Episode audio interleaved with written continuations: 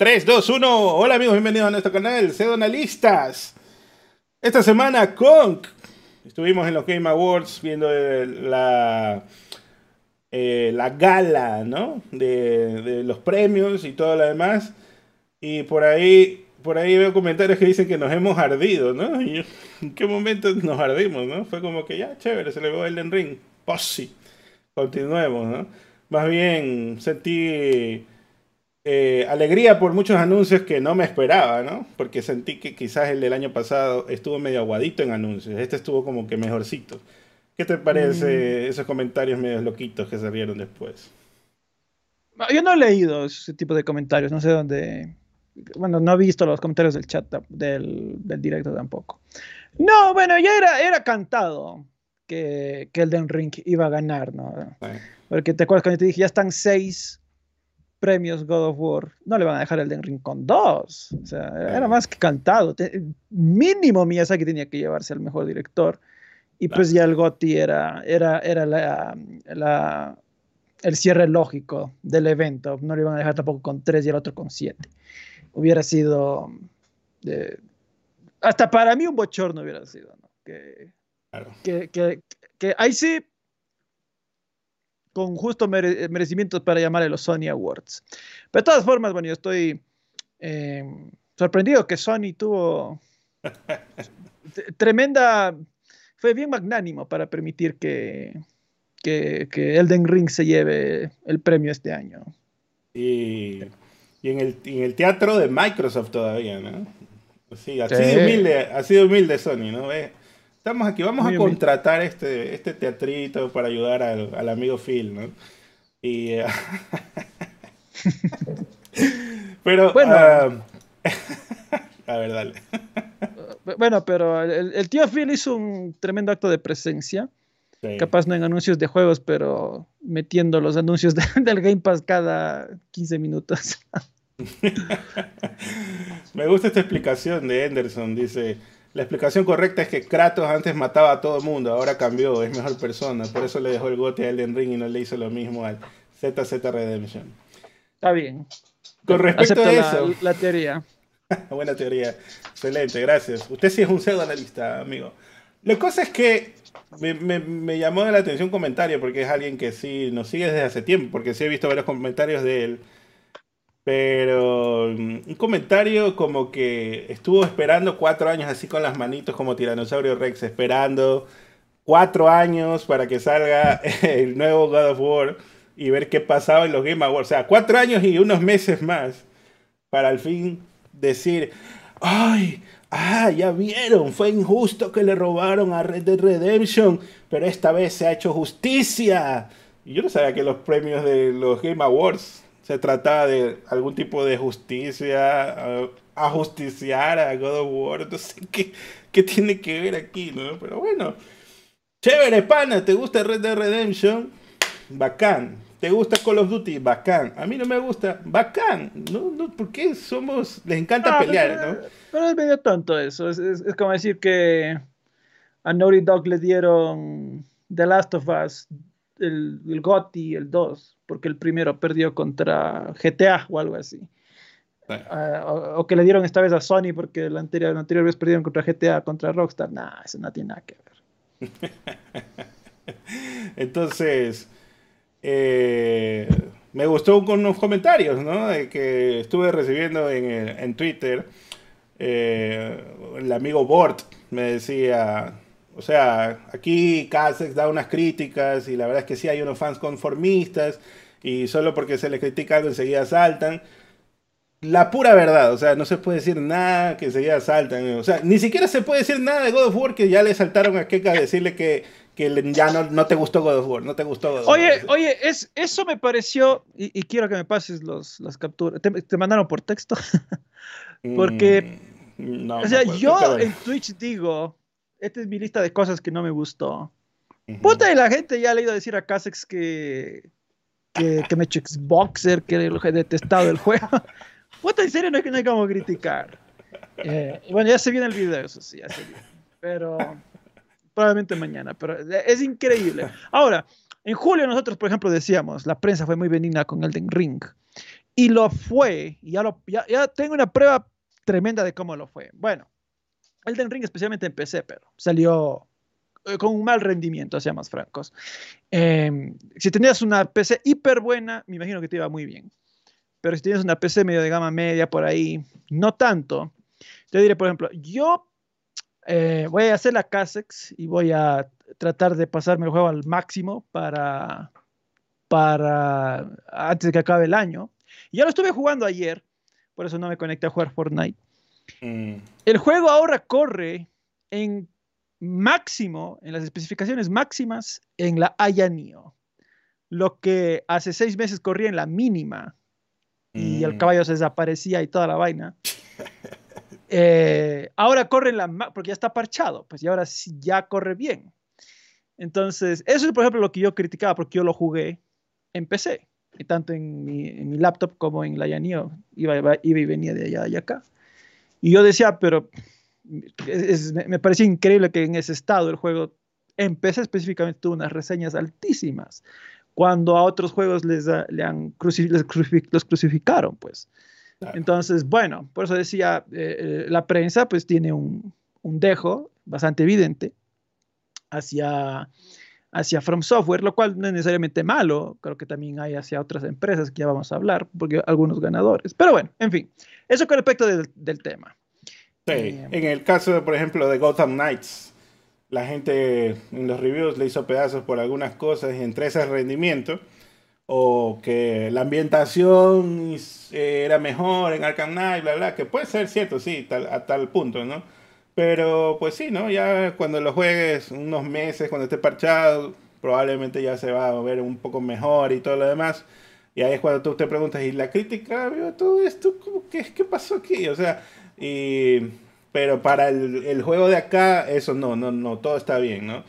Que más o menos pasó algo así con Cyberpunk, ¿no? De que básicamente en PC, Gloria, y en PC4, ahora sí, no, este, aquí está totalmente terrible. ¿no? Bueno, Entonces, bueno, no estaba roto a ese nivel el Ring, sí, sí corría, tenía sus glitches, pero no estaba así de roto, pero, pero realmente pues sí, las críticas eran demasiado para mi gusto eh, benignas, considerando esos problemas que tuvo. Pero oye, estuve rejugando.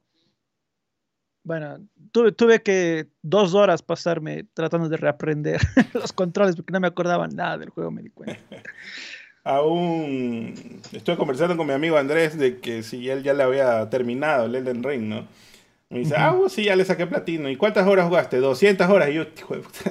¿Ves, puta? Porque había refarmeado todito, pues, y se había hecho pedazos ah. así. Farmeado, que dice que el, el, boss final lo pasó facilito. Y yo dije, puta, ¿cómo puede ser si. ¿En qué nivel, pues? El Pablo Basinga estuvo pariendo, según lo que él mismo dice, ¿no? Entonces yo también me acuerdo que ese, ese jefe fue de cagoncísimo, tratar de, porque tiene varias fases y toda la cosa. Y en general me parece que el diseño es medio cagón el, último jefe. Pero bueno, bueno. ¿Tú, tú en qué nivel eh, lo pasaste? ¿Te em, acuerdas? Mm, solo me acuerdo que lo terminé como 70 horas, 80 horas, algo así. Creo que estaba ah, como ah, 160, algo así creo que estaba. Mm, oh, ve, bueno. Yo ahorita estoy en 170, por ahí yo también sí he farmeado bastante. Pero bueno. Bueno, en fin. Eh, coméntame, ¿qué, porque esta semana jugaste el Crisis Core Master y justamente salió el Metacritic y le han puesto un 77. Eh, no sé qué, qué, ha pasado ahí, ¿no? El juego está por salir, pero la crítica ya tiene 52 reviews, así que me imagino pues ya lo han jugado lo suficiente para poner ahí el review. Bueno, ha, ha jugado suficiente gente. Bueno, yo lo estuve jugando, efectivamente empezó a jugarlo en directo una horita y, y después lo continué por dentro, o sea, por interno, decir. Y pues, mira, e, eso obviamente no es una mala nota, pero considerando que este era un epicardo juego de, de PSP Ah, capaz esperábamos algo más. La cuestión es esta, este es un solo un reskin, o sea, es el mismo juego con mejores texturas y gráficos, si quieres decir, verle así. Pero el tema es que el juego se siente de PSP en su diseño de nivel.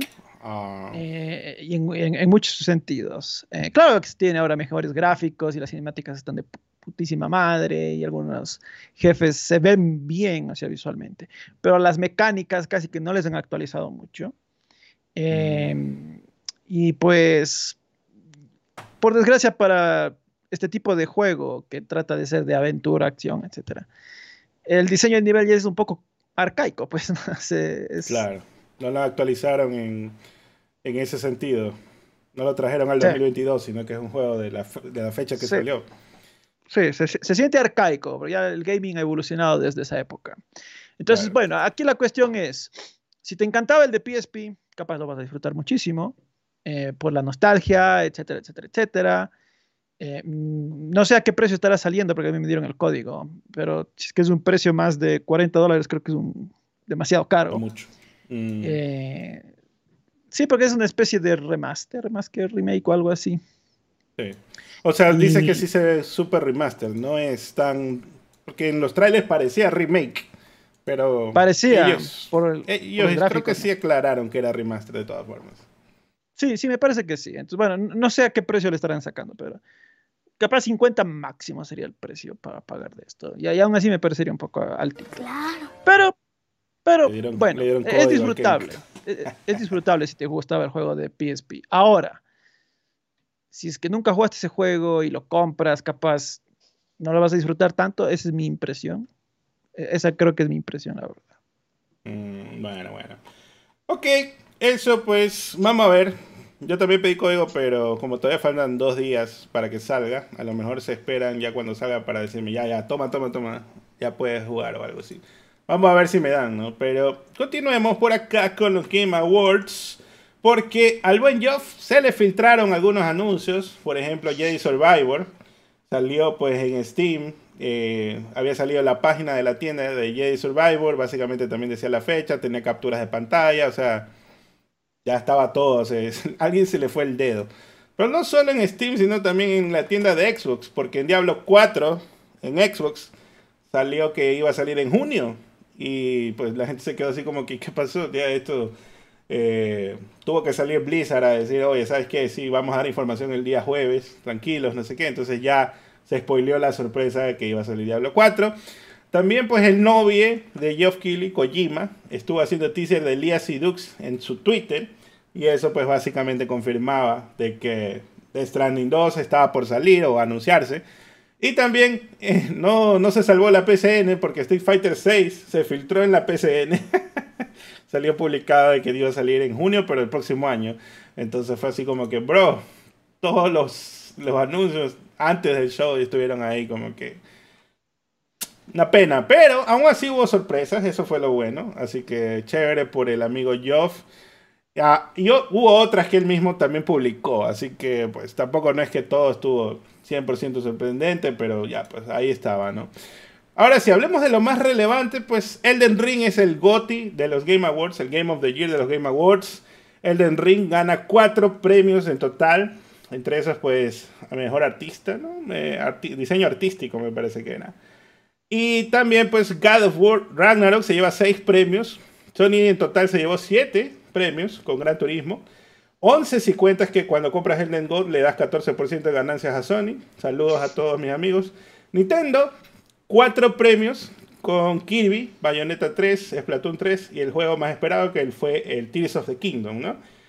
Final Fantasy XIV y Stray se llevaron dos premios cada uno. Soporte de la comunidad, el otro el debut indie, etc. ¿no?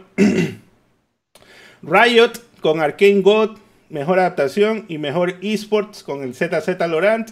Así que pues ahí se llevó también sus premiecillos. Casi que en esports Riot dominó definitivamente. Ahí no, no había nadie que le gane. Xbox Studios se llevó un premio por As Dos Falls. Y pues la peluda no se llevó nada, Chorizón ni un solo premio. ¿Qué, ¿Qué te parece todo este resumen resumido rápidamente? ¿O continuamos? La, la, barbonita. Bueno, el tema de la Gordi es que eh, le tocaba, era un año difícil, le tocaba competir contra dos juegos que claramente iban a dominar. Y pues, bueno, no, no puedo quejar porque yo tampoco es que me parecía gran cosa el chorizón.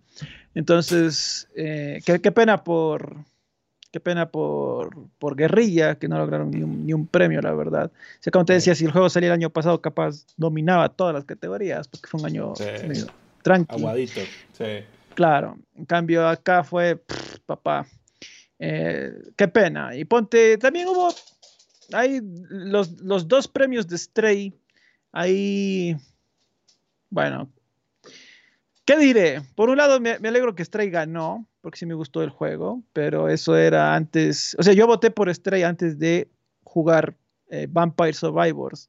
Ah, y, después de jugarlo, dije, chucha, Casex tenía razón, este juego es muy superior, es muy superior. y, y ahí yo digo, seguramente a mucha gente le pasó lo mismo, ¿no? Que, Puede ser. O sea, Stray lo jugó porque salió en, Play Plus, me parece, estoy, estoy mal acordado. Sí, correcto. Y, y, Vampire Survivors no tuvo mucha publicidad por no ser exclusivo. Qué pena, mm. qué, pena. Ahí, ahí yo ah, personalmente me arrepiento de no haber votado por Vampire Survivors, la verdad. Pero bueno. ¿Qué te parece lo que dice Edward, no? Increíble, Gran Turismo ganó un premio y Horizon no ganó nada.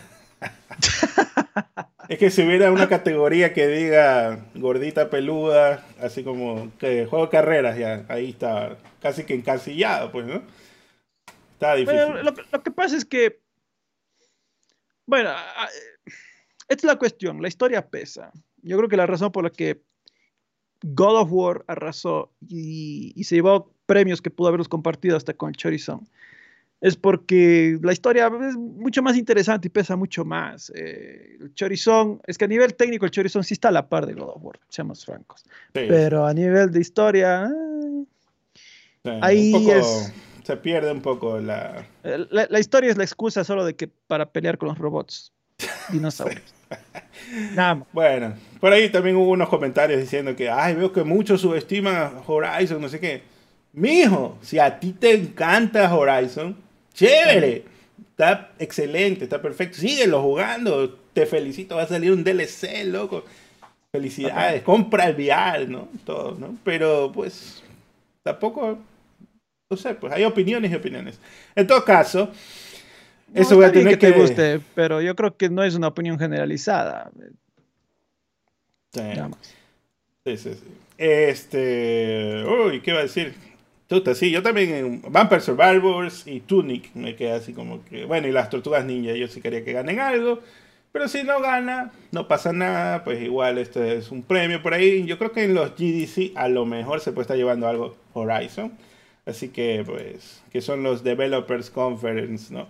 Eh, y ahí entre ellos, ese se parecen más quizás a, la, a los Oscars por el tema de que son gente de la industria premiando. Ah, tú dices los, DICE, no son los GDC. Los DICE, perdón, sí, los DICE, si me equivoco. Este, porque este acá es más como que la gente que juega juegos y acá es la gente que los hace, ¿no? Entonces claro, esa es la diferencia. Así que ahí creo acá que... Es, acá es un voto mixto, un poco la, el público, parte de la industria, pero prensa también. Eh, allá es solo developers directamente. Y bueno, con los anuncios que llegaron pues este día, haciendo pues, creo que esta es la quinta, cuarta vez que voy a hacer este resumen, porque ya lo vimos cuantas veces ahí en el video, pero para la gente que solo escucha el podcast, no nos ven directo y pues quizás no estén escuchando Spotify, gracias a Rob por hacer el, el port a Spotify.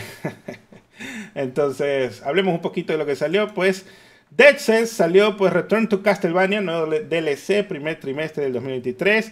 Vampire Survivors para móviles. Este año definitivamente creo que sí va a ser GOTY para muchos porque he visto que por ahí les estaba recomendando que lo prueben porque es buenísimo. Y ahora que lo puedes jugar en tu Alcatel, pues obviamente God. Y gratis, ¿no? Free to play. Violent Hearts Coming Home para móviles. Returnal llega a PC. Mercancía de It Takes Two. También pues estuvo un nuevo juego de Hellboy que se llama Web of Weird. Otro vistazo a Call of the Mountain, también vimos por ahí. Post Trauma, un juego que era, me parecía medio terror, medio Silent Hillesco por ahí. Viewfinder, también Atomic Heart que llega a Game Pass. Scars Above, Relic Hunter Legends, perdón. Among Us Hide and Seek, nuevo modo diciembre 9, que ya pues ya debe haber salido. After Us, también pues otro vistazo a Replace, que también llega a Game Pass. Street Fighter 6 sale junio 2. Hades 2 fue anunciado que entra a Early Access pues el próximo año. También Judas, del creador de Bioshock, Bayonetta Origins, eh, sale en marzo 17. Otro tráiler de Destiny, Lightfall. Suicide Squad con Kevin Conroy, que le dio la voz eh, de forma póstuma ¿no? a este Batman. El juego sale el 26 de mayo, según publicaba la cuenta de Twitter. The Last of Us Part 1 llega a PC el 3 de marzo. Jedi Survivor sale el 17 de marzo. Earthblade de los creadores de Celeste sale en el 2024. Este anuncio me parece que estuvo de más porque pues, vamos a esperar que dos años para que salga. Así que uh, podía haberlo quitado tranquilamente, pero tampoco es que duró tantísimo como para decir que, bueno, que iba a ahorrarse algún minuto ahí el, el Joff. Doom Awakening también se mostró. Demo de Forspoken. Se dice que está normalito el demo. Bueno, no, lo he jugado, pero quizás voy a esperarme al juego final realmente. Death Stranding 2 revelado. Kojima salió a decir que reescribió la historia de Stranding 2 desde cero debido a la pandemia, que no quería predecir el futuro, así que mejor reescribió todo el, script que, que, tenía preparado para Death Stranding 2. También pues tenemos a Immortals of Aveum para el 2023 de EA. Tekken 8 salió un tráiler de gameplay y de historia. Vimos otro vistazo a Nightingale, Regnan 2, secuela de Regnan from the Ashes, Baldur's Gate 3 en agosto del 2023, Wayfinder, un DLC de Fire Emblem, eh, Sky también tuvo un concierto dentro del juego, estaban anunciando, Halsey hace una presentación de Diablo 4, sale el 6 de junio, Horizon Forbidden West hace un anuncio de su DLC Burning Shores, sale el 19 de abril, Blue Protocol, el MMORPG para todos, menos Switch, colaboración entre Namco, Bandai, Namco Bandai y Amazon Games. Al parecer, pues está usando el motor de otros juegos estilo anime, como el de Tales y otros que han salido también de Namco Bandai. Transformers Reactivate es un nuevo juego de acción cooperativo de 1 a 4 jugadores de Splash Damage. Llegará a PC y consolas con una beta cerrada planeada para el 2023. Company of Heroes, la edición consola un nuevo clip de la película de Super Mario. Vanishers, Ghost of New Eden a finales del 2023. Warhammer Space Marine 2, también 2023. No tiene fecha. Meet Your Maker, Meet Your Maker el 4 de abril. Splatoon promociona un evento el fin de semana. Crash entró al show. Anunció Crash Team Rumble, juego de equipo versus equipo, sale el 2023. Otro vistazo a The Lords of the Fallen, también, pues, ese no, no puse la captura. Crime Boss Rocket City de Five Games, juego con muchos actores de los 90. El juego tiene lugar en Miami. Está Michael Madsen, Kim Basinger, Danny Glover, Michael Rooker, Chuck Norris, Danny Trejo, Damian Poiter y Vanilla Ice, ¿no? Cyberpunk 2077 Phantom Liberty, protagonizado por Idris Elba. Ese se ve mejorcito, que parece que se, sí lo hicieron bien este Cyberpunk DLC. El nuevo juego de Front Software, Armor Core 6, Fires of Rubicon en el 2023. El primer Armor Core en más de una década. Y ahí me puse a investigar y parece que creo que yo dije que el juego solo salía en, en PS3 y eso. Efectivamente era de la generación 360 y PS3 era multi, pero sí hasta el, último que salió salió en, la época de PS3 y 360. Ya más de 10 años que no sale un Armor Core nuevo. Final Fantasy XVI sale el 22 de junio del 2023. Y finalmente, pues, un jugador promedio del Den Ring se sube a la escena y habla algo de Bill Clinton y todos nos quedamos, ¿what? ¿Qué pasó? Pero hubo unos buenos mormardos al respecto, así que, Kenk, tus highlights, tus favoritos de, esta, de todo esto que hablamos. Bueno, para mí Jedi Survivor eh, debe ser el, el, que más espero del siguiente año emocionado, ya tenemos fecha, se vio muy bien, eh, entonces eso me encanta. De ahí con respecto de mm, otros juegos, mm, el Dead Stranding 2 está, está ahí, existe. sé que es un juego de Kojima y todo, pero como el anterior no me gustó tanto, pues bueno, no sé si debería emocionarme honestamente pero le echaré el ojito cuando salga. De honestamente, del resto de la noche, por ejemplo, Crash Rumble, Team Rumble fue una decepción absoluta. No es lo que esperaba de un nuevo juego de Crash. Lo probaré cuando salga, pero no, no hubiera querido, no quería la verdad. Em, y pues el, el, Phantom Liberty, que mostraron que Idris Elba va a ser el prota, ese me gustó. Pero en general, uh, anuncios normalitos para mí. No, no, no fue así tan que me voló la, la tapa de los sesos. No sé si tú te quedaste con algo que puta te dejó así. ¡Wow! Bueno, Hades 2. Sí. Eh, bueno, ahí estaba marcando, ¿no? Para mí, mis favoritos fueron Dead Cells, el regreso a Castlevania. Como soy fan de Castlevania, pues God, me quedé genial. Qué, qué bueno que vuelve por ahí, aunque sea como contenido extra de otro juego, pues chévere. También Atomic Heart se lo ve muy bien, eh, va a estar en Game Pass, así que de ley lo vamos a probar. Replace también está bueno, va a estar en Game Pass. Hades 2 que entra en Early Access y como Hades 1 estuvo en Game Pass, me imagino pues eventualmente quizás también llegue por ahí. No sé si el próximo año, pero quizás pronto, ¿no? Ya Survivor se ve muy bien, se ve también que tiene ahí el, el ADN del, del, del del Stickers Music que hizo pues el, el 3. Eh, The Stranding 2, pues por Koji God, ahí hacemos lo que sea, pues igual lo voy a, probar a ver qué tal. Y el Warhammer Space Marine también me gustó como se veía. De ahí lo demás estaba como que, no, está bien. Quiero ver es, por ejemplo, gameplay de Final Fantasy XVI. Quería, como que quiero ver ya el gameplay porque ya mucha cinemática y bla, bla, bla. No me cuadran mucho las caras y eso. Y pues, lo demás estaba tranqui, ¿no? Los que, esas copias de, de Souls se los veían muy bonitos gráficamente, ¿no? Hay que ver qué tal les va en el gameplay y si resuena con los fans, ¿no? que, son los que van a decir si el juego es bueno o no. Y pues el highlight, ¿no? Quizás para todos, fue el tema del, Bill Clinton, que generó muchos momardos y la gente se quedó como loquita, estaban ahí diciendo, no, este men es un racista, no sé qué, y luego Jason Schreier lo entrevistaba y parece que él sí es, el, el, propio niño es judío y todo lo demás, o sea, era, más bien fue hacer algo tipo joda, nada más, troleo, nada más. Así que la gente se pone reaccionaria enseguida, apenas pasó eso. Pero por ahí vi que, le dedicaste incluso hasta un video ahí para aprovechar el, el boss que estuvo ese mame. Pues sí, estaba bueno el mame.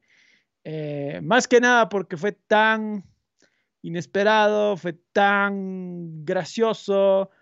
Eh, no solo eso, sino que Em, inclusive quedó en evidencia ¿no? la, la, la, organización.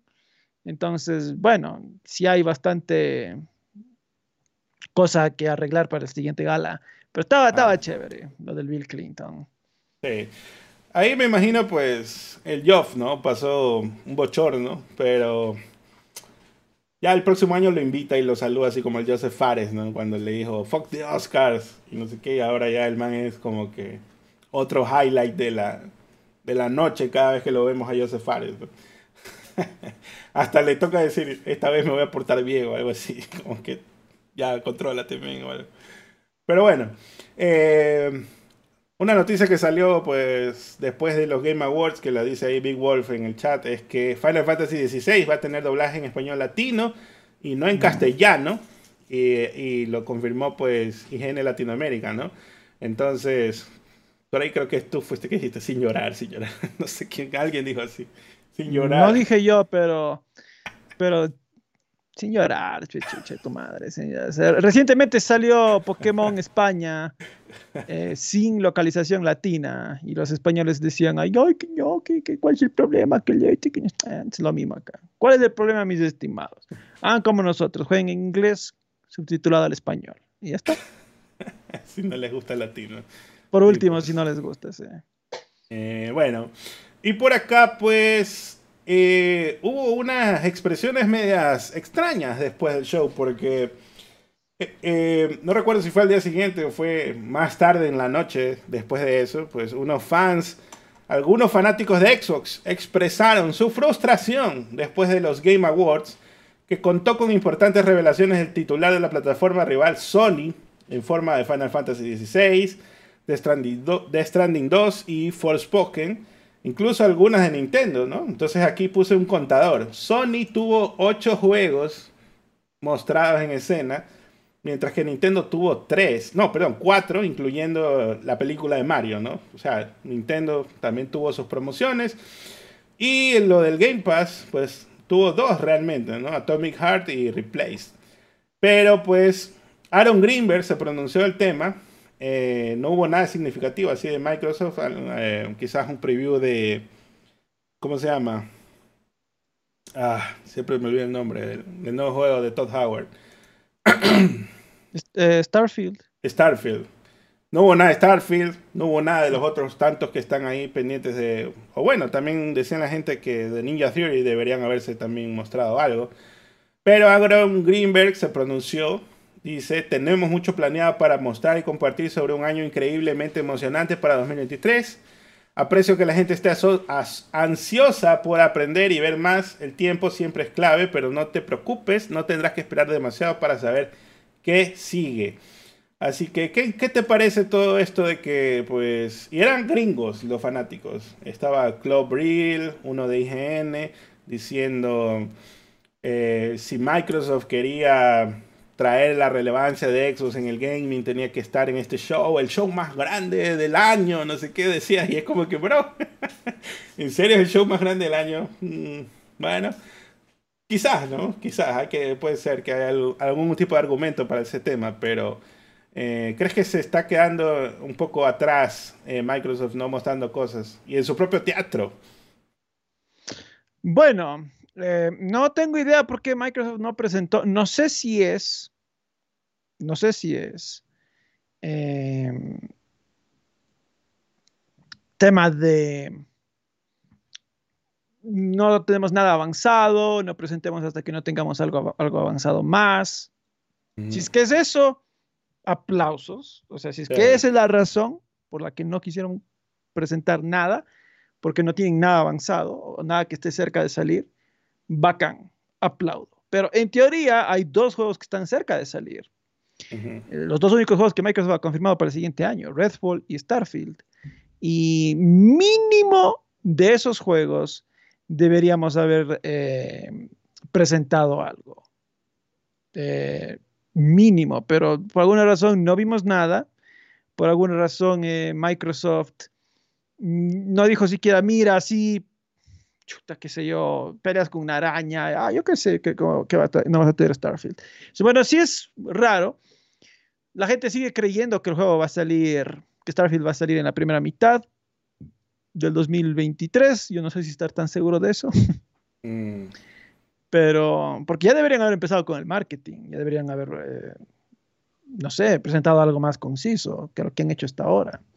Claro, unos seis meses, seis meses antes deberías empezar a hypear a la gente, ¿no? Eh, claro, que, que ibas a salir la primera mitad, este era un buen momento. Claro, entonces, bueno, capaz se va a la segunda mitad del año. Ahora, si es que eso se ha tomado esa decisión porque el juego salga mejor, pues qué bien, ¿no? Qué, mejor. Que no se apresure su lanzamiento. Entonces, bueno, quiero, quiero pensar que la razón de no presentar nada es, es em, que nuevamente no tienen muchas cosas avanzadas. Lo cual, pues, eso es lo que les hemos criticado en el pasado a Microsoft, ¿no? Que hacen anuncios de logos o teasers cinemáticos de juegos que capaz ni, recién están empezando a desarrollar, o sea, que están todavía lejísimos. Y capaz siguen lejos muchos. Entonces, bueno, quiero pensar que esa es la razón. Ojalá sea eso, ¿no? Pero aún si mostraban algo de Starfield. Bueno, había muchos también otros fans quizás ya no, no tan vocales, ¿no? Diciendo, bueno, pero es que ya sabemos que Microsoft tiene cosas que van a salir, entonces ¿para qué? Porque ya las mostraron en el E3. Quería que veamos otra vez lo mismo, mejor nomás esperar y cuando esté más cerca sacar, ¿no? Y sí tiene bastante sentido decir, ¿sabes qué? ¿Para qué voy a volver a mostrar? Va a ser un repollo, ¿no? De esto, mejor em, espero, em, quizás un título que me resuena un poco más, que hubiera querido ver como que alguna novedad, hubiera sido quizás Hellblade 2, ¿no? Que ese sí no hemos sabido bastante tiempo de ese juego y sí sabemos que está avanzado. Entonces, eh, ni decir del Project Mara que hacen algunos teasers y todo lo demás. Eh, Pero bueno, esto es lo que hay, ¿no? Así que eh, si se lo está guardando cerca del pecho Microsoft, será porque a lo mejor están un poquito lejos de salir, como bien lo analiza Kenk. Ahora, Kenk, ¿qué te pareció en general pues el rating del show? ¿Cuánto le das sobre 10 a estos Game Awards? Mm, voy a darle un seis y medio. Este me...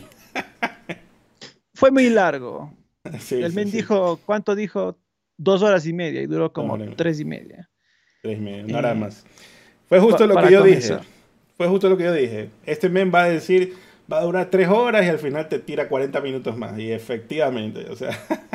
bueno, no ayudó también que Christopher Judge se, mandó media hora de discurso. Pero, como están comentando. no, eh, eso no me gustó. Em, algunos World Premiers no me gustaron. Eh, mm. Pero bueno, entiendo que tenías que rellenar con algo. Pero... Y eso que el men dijo, he quitado y no sé qué, ¿no? Yo sí le voy a dar un 8, pero por el Bill Clinton nos hizo como que quedar un poco más a ver qué pasó, revisemos y no sé qué. Pero fue como el momento inesperado. Pero aún así creo que sí hubo unas buenas sorpresitas chéveres. O, sea, o sea pero, no sientes que es un poco fail que en un evento que se llama los Game Awards, el rato de anunciar ganadores vienen y dicen, a ver, ganaron en estas categorías fulano, mengano, sutano y perencejo. Por cierto, vamos a ver 40 minutos de trailers. Eh, bueno, no sé. todo fue culpa de Chris Hodge, que se llevó todo el tiempo de los discursos. bueno, no sé. yo sí creo, o sea, yo estoy contigo en eso, de que sí es un poco fail. Pero por otro lado, si quitas los trailers, nadie va a ver esta huevada, loco. O sea, es, como una espada de doble filo, digo yo, ¿no?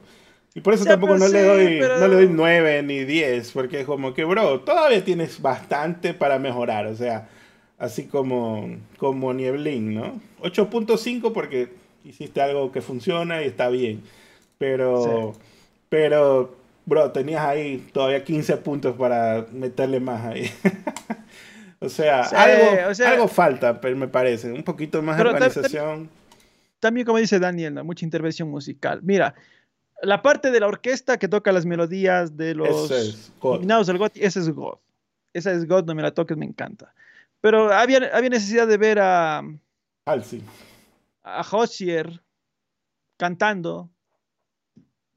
no sé, no, creo, honestamente. Eso déjenlo para el pre-show, ¿no? Esas juegadas de que vamos a ver a los Imagine Dragons o quien puta sea, ¿no?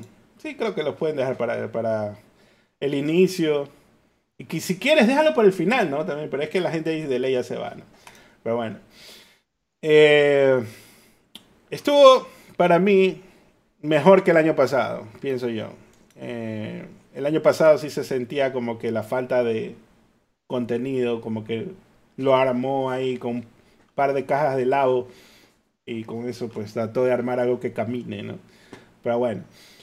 Pasemos ahora sí, pues, a Nintendo. Ya me estaba olvidando de traer los, los soniditos. Mientras tanto, voy a leer unas donaciones. Jaime Radkovich mandó 10.000 colombianos. Dice, una donación por la comunidad imparcial o incoherente, que según se ve son los principales seguidores. Un abrazo y se ríe. Gracias, Jaime. También, pues, a Scrat7B mandó 4.99. No dejó mensaje, pero muchas gracias por tu donación. Selvin, Selvin Estrada mandó 10 dólares, dice siempre es un gusto verlos y escucharlos. Gracias, Selvin. Un abrazo. A ver, déjame traer las, los sonidos que la gente le gusta. Pues ahora sí.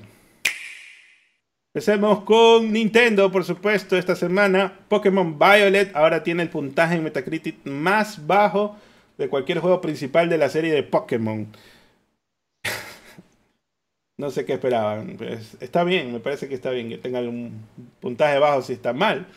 Pero quizás se refiere al puntaje de usuario, me, imagino. Porque ya el puntaje de crítica, prensa, etcétera, ya se quedó en, el, donde estaba. Nadie lo va a mover ni lo va a tocar. También pues se ha descubierto que Pokémon Shiny raros pueden aparecer detrás de las paredes en Pokémon Scarlet y Violet, haciéndolos invisibles para los jugadores. Así que También fail tras fail con ese juego, pero ojalá si ahora que se dan cuenta, pues lo parchen, ¿no? También. Y esta semana también la última actualización de Mario Kart 8 Deluxe agrega una función de personalizar ítems. Permite a los jugadores elegir qué elementos aparecen en las carreras fuera de línea, así como en ciertos modos en línea. Entonces había, hicieron un clip donde el único ítem que salía era el caparazón azul. ¿Viste ese video? Que, no, no, no lo vi. Todo el mundo lanzándose caparazones azules, no se podía ni manejar, hijo, porque todos estaban que se lanzaban huevadas cada rato. Estaba muy bonito. Bueno, por acá continuamos rápidamente con Sony.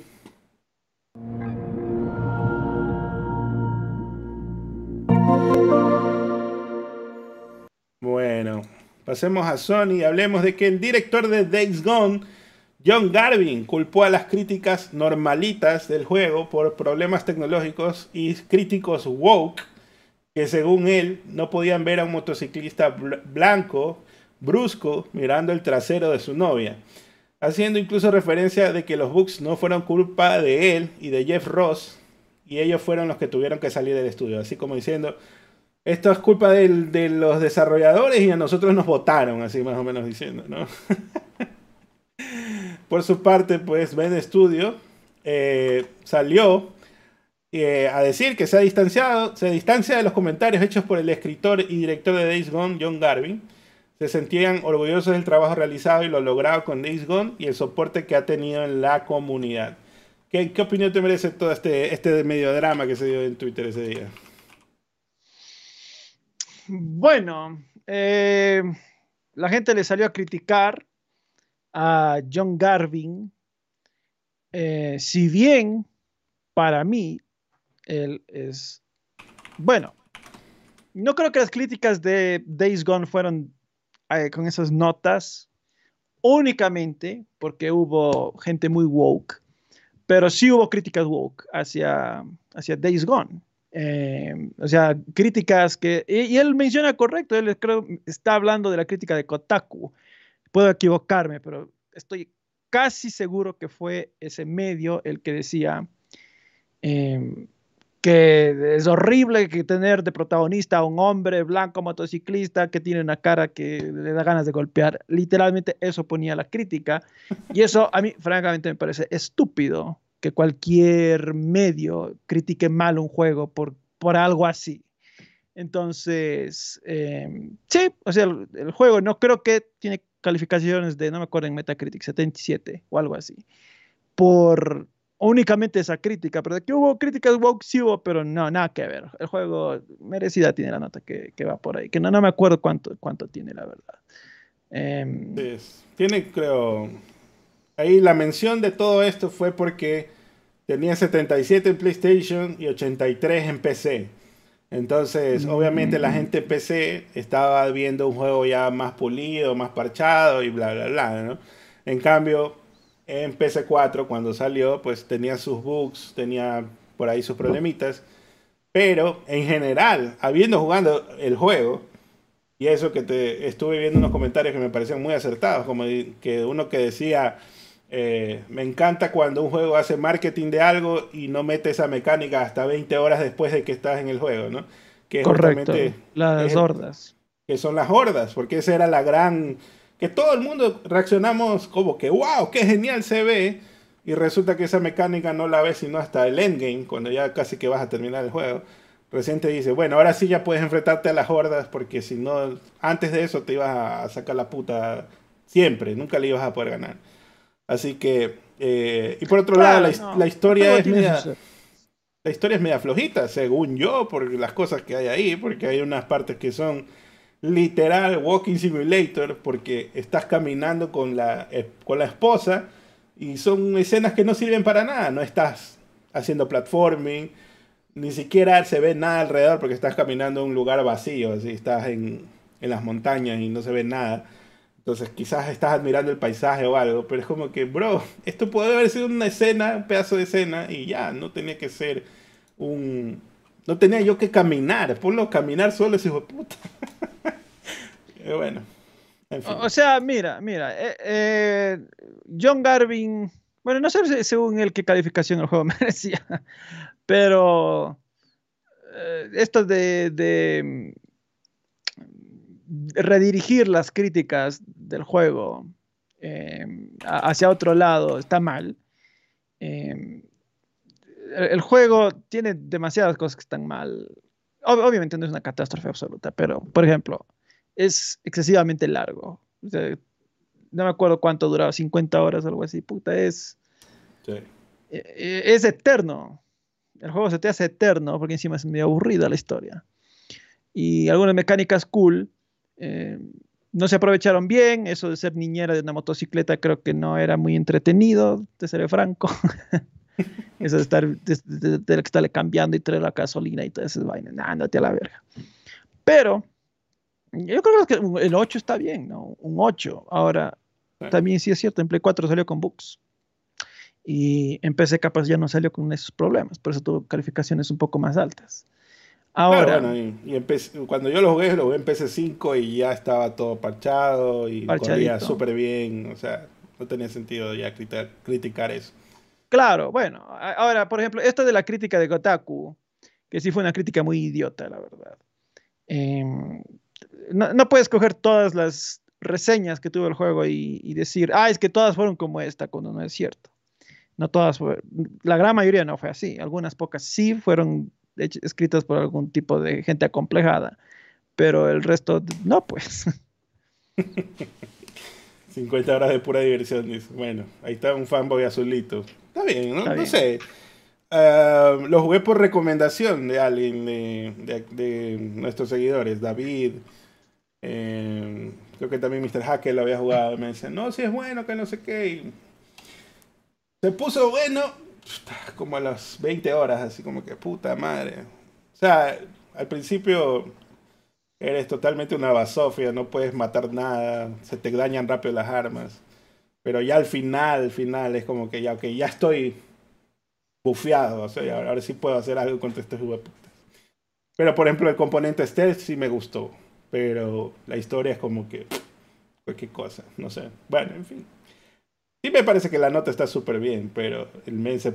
No sé por qué el men sigue tratando de defender esa huevada. Ya deja ahí morir esa nota y sigue con tu proyecto de NFT o lo que chucha sea, ¿no? En fin. Por acá... de rato en rato llora. ¿Te acuerdas de Days Gone? Sí, Eso ya, ya, ya olvídalo, bro. es la ex tóxica del men. bueno, por acá pues Media Molecule ha anunciado que el cofundador y director de arte Karim Etuni deja el estudio de Dreams y Little Big Planet. Bueno, no, no sé ¿eh? qué, qué, tanto incide el men, pero pues buena suerte para los futuros trabajos que tenga. También por acá, y esta noticia está resonando más o menos fuertecita, es que hay un supuesto rumor de que Uncharted estaría siendo reboteado con un nuevo estudio con el soporte de Naughty Dog Reportan que esto ha sido confirmado por dos fuentes diferentes y la gente me estaba preguntando, pues como saben que me gusta un charter o bueno, en general a veces me preguntan, qué, me parecía y qué, realmente yo quisiera, pero le voy a referir las preguntas a Kek. ¿Qué te parece esto de rebotear? ¿No es ya momento de quizás dejar de tanto reboot y más bien continuar ya. Pon otro personaje y que siga siendo un charter, nada más, porque tampoco es que vas a vivir por siempre Nathan Drake. Mm, bueno, o sea. No, no sé, men. Eh, eh, eh, el, tema de Nathan Drake o el tema de Uncharted es que es una saga muy popular. No la puedes dejar ir. O sea, por un lado, yo sí entiendo que quieras mantenerle. Es el bebé de Naughty Dog. Yo. Es que, es que creo que es el. Bueno, luego de Crash es la segunda saga que les puso en el mapa. Porque como que con Jackie Daxter estuvieron. Medio, medio. Que sí, que no, más o menos, medio conocido, pero no tanto como Crash, ¿no? Este, Crash Pirata o algo así. Eh, pero con, con Uncharted fue que realmente les puso en el mapa. Sí, despegaron, ganaron prestigio, reconocimiento. Y, quizás entiendo que Naughty Dog diga, o sea, que la intención de que, bueno, que lo va a hacer este estudio, pero Naughty Dog que lo ayude a co-desarrollar. Em, ahora, continuar la saga, hacer reboot. Mm. ¿Puedes continuar Uncharted sin Nathan Drake? Ahora, esa es una pregunta que capaz hicieron y ellos dijeron, nah, vamos a... Vamos a hacer un... eh, capaz, capaz, eh, o, no sé, ve, ve, tú qué van a hacer. O, o sea, no... Por reboot, yo entiendo, van a tener los mismos personajes, solo que capaz diferentes historias. Claro. Pero ojo, con más rumor, esto de reboot puede ser reboot ligero, reimaginación, o sea, ¿cuántas es que eso opciones? No sé. Claro. Eh, eh, es que el tema es que si hacen un,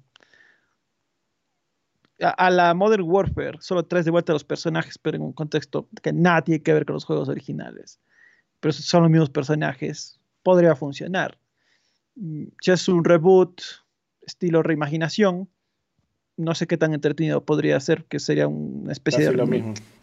Claro, como un remake, pero... O sea, la misma historia, pero quizás otras voces, ¿no? Porque los personajes le puedes poner cualquier cara, por último.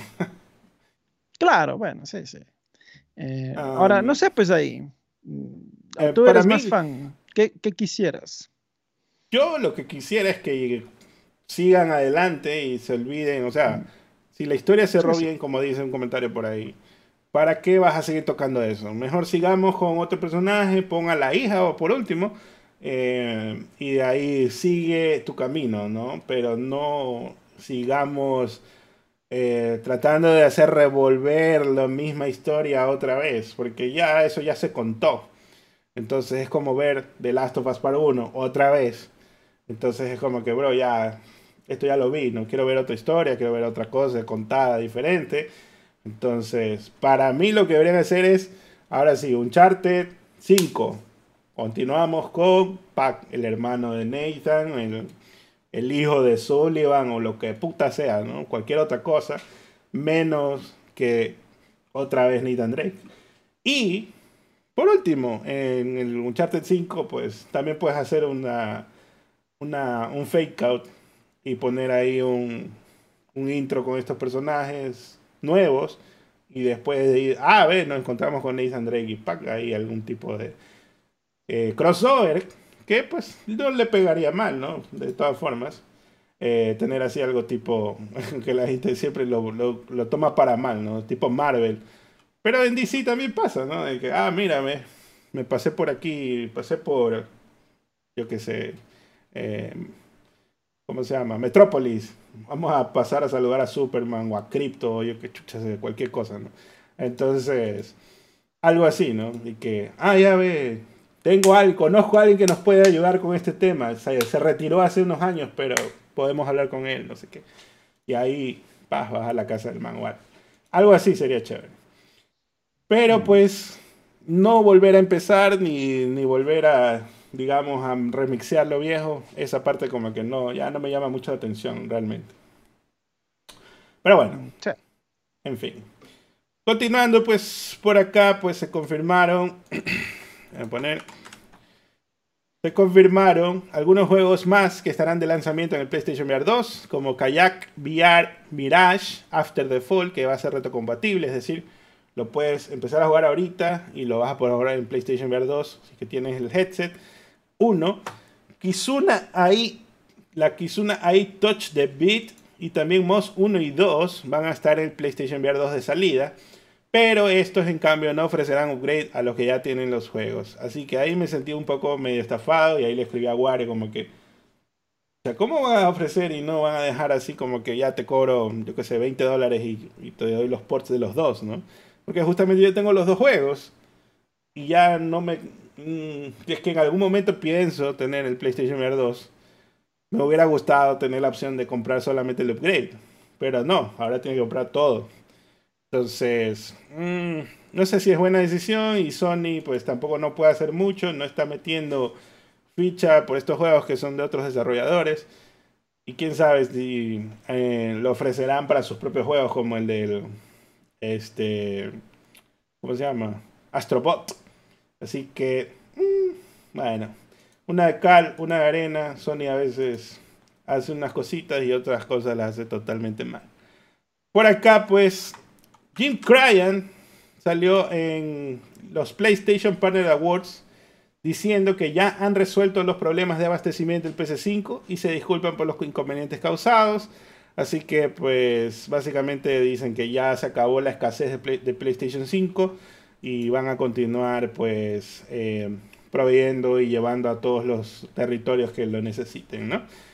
Y ahora, hablemos de esta noticia nueva. Coméntamela mientras busco una captura que tú me la comentaste. De Spider-Man 2. Eh, ya puede ser agregado a la lista de deseados en el Reino Unido.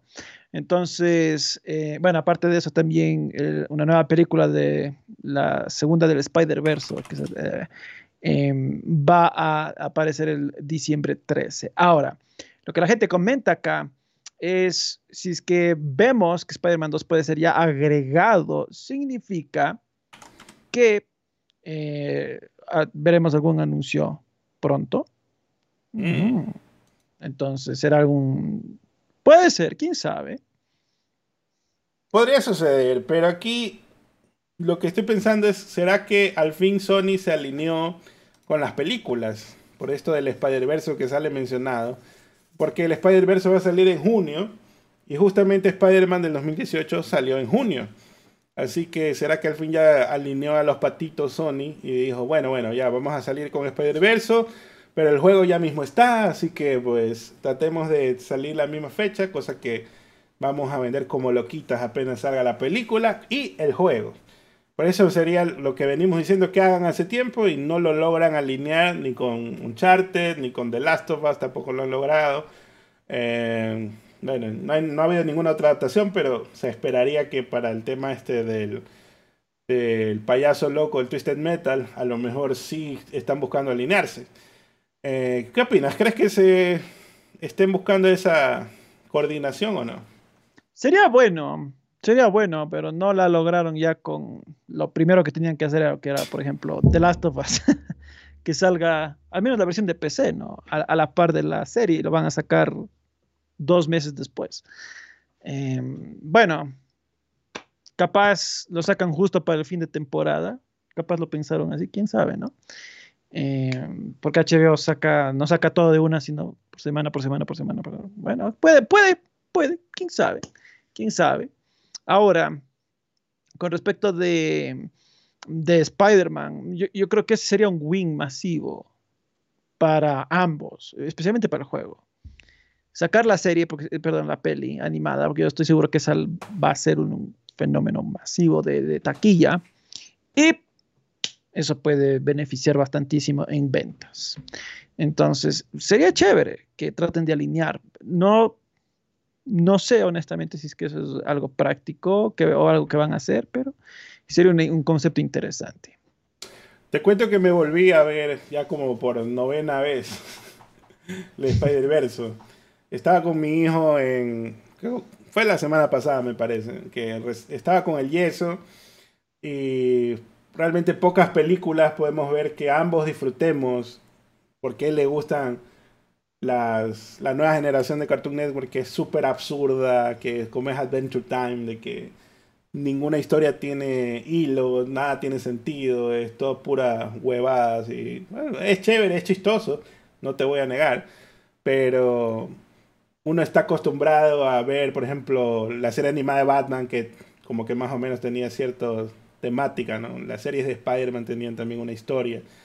Entonces, en cambio, ver esto es así como que pegándose un poco más itchy y scratchy, ¿no?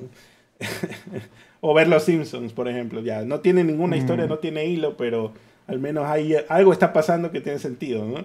Pero en cambio, en Adventure Time es disparan para todos lados, así como que. Bueno, en fin.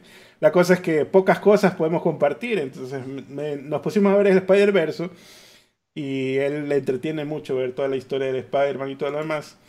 Y a mí me encanta también la película. Entonces, después de haber visto la película, lo primero que pensé, debería jugar otra vez Spider-Man 2018.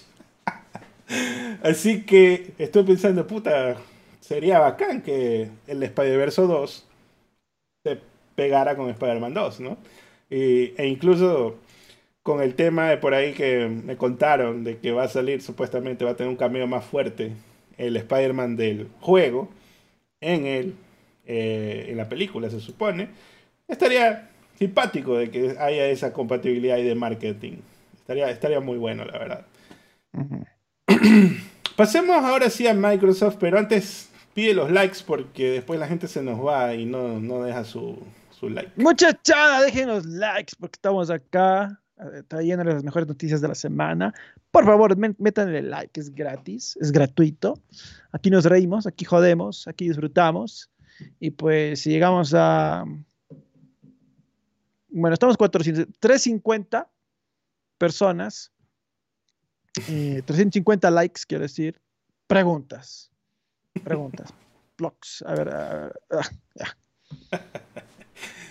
Por ahí está que se quejan de que dije algo de Adventure Time, pero hay, hay otro comentario que me parece a mí que es el correcto, que dice que Adventure Time sí tiene historia, pero tiene más relleno que Naruto. O sea, yo me refiero a esos capítulos que son cualquier cosa. Bueno, no sé, tampoco no le presto tanta atención. Ah, pasemos ahora hacia Microsoft.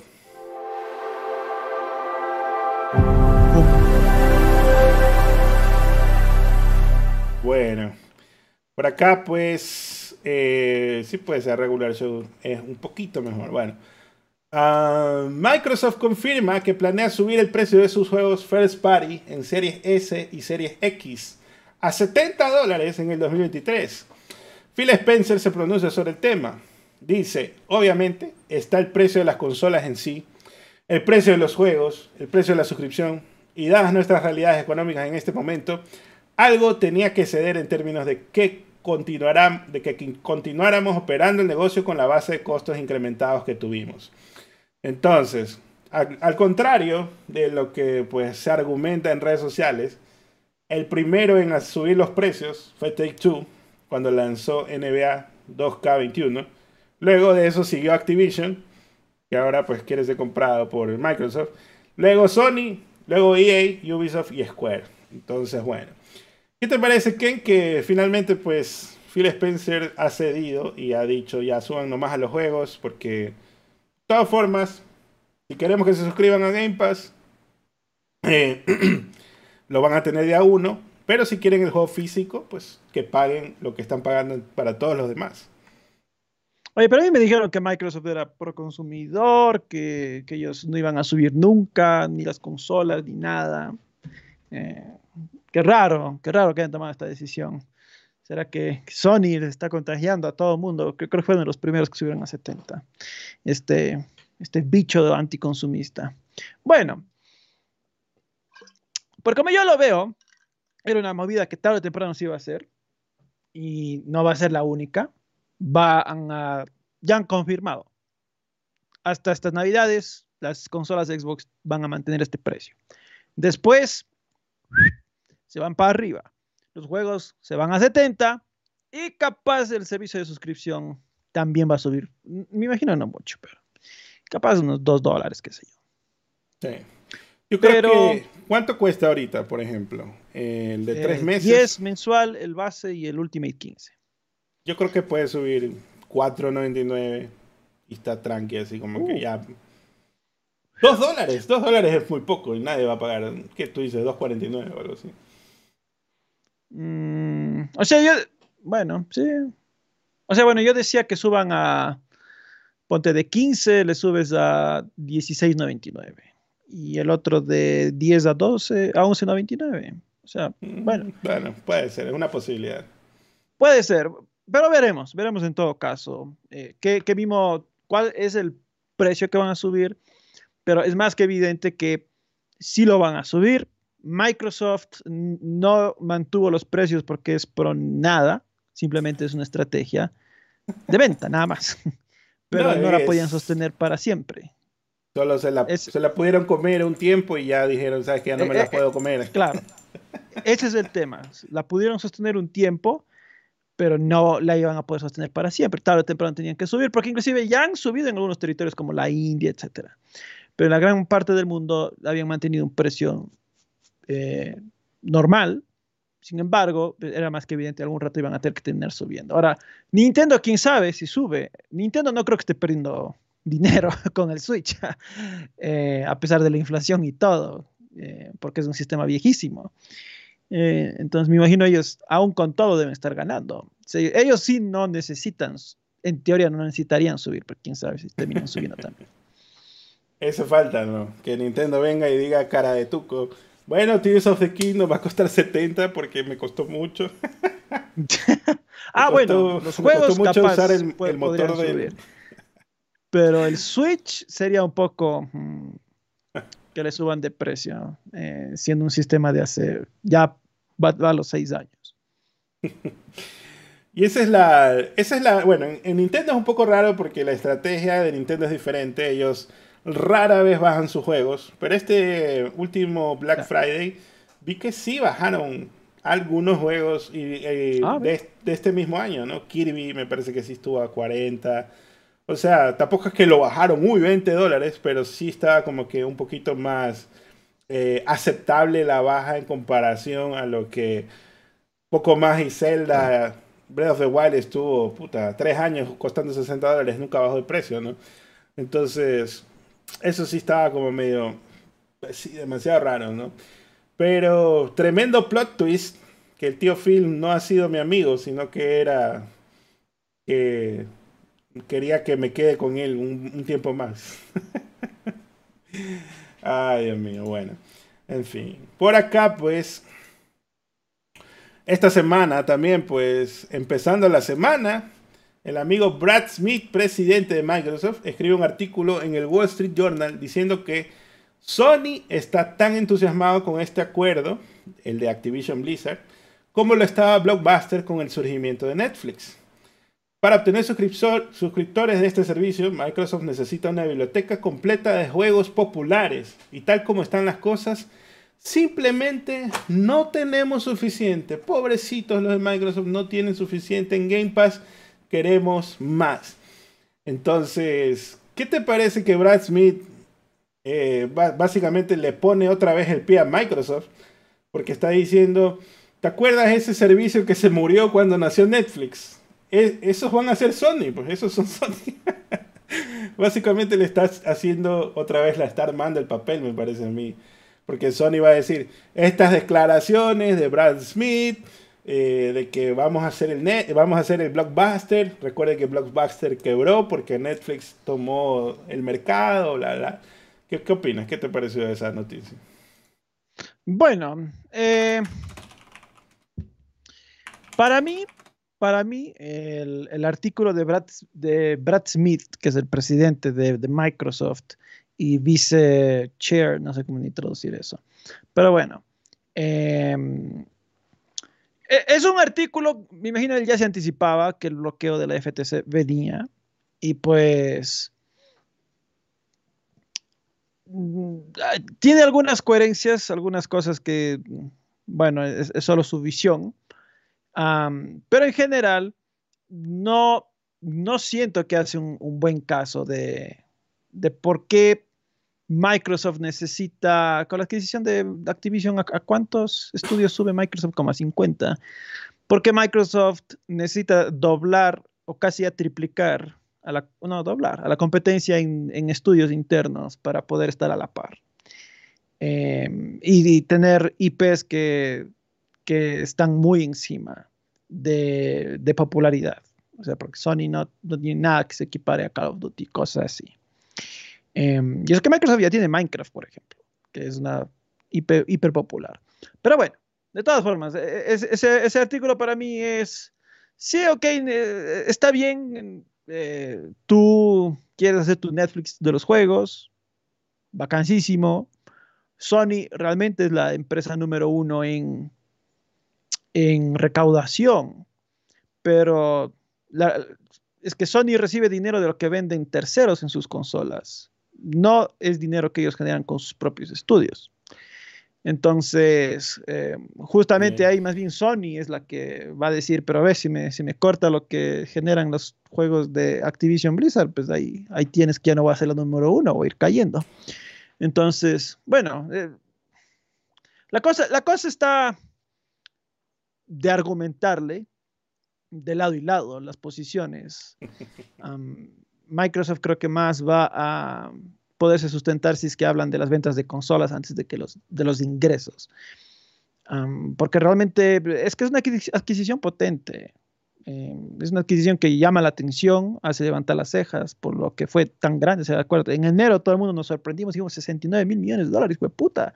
Es, una locura. es, ese es el Producto Interno Bruto de, un país pequeño en un año.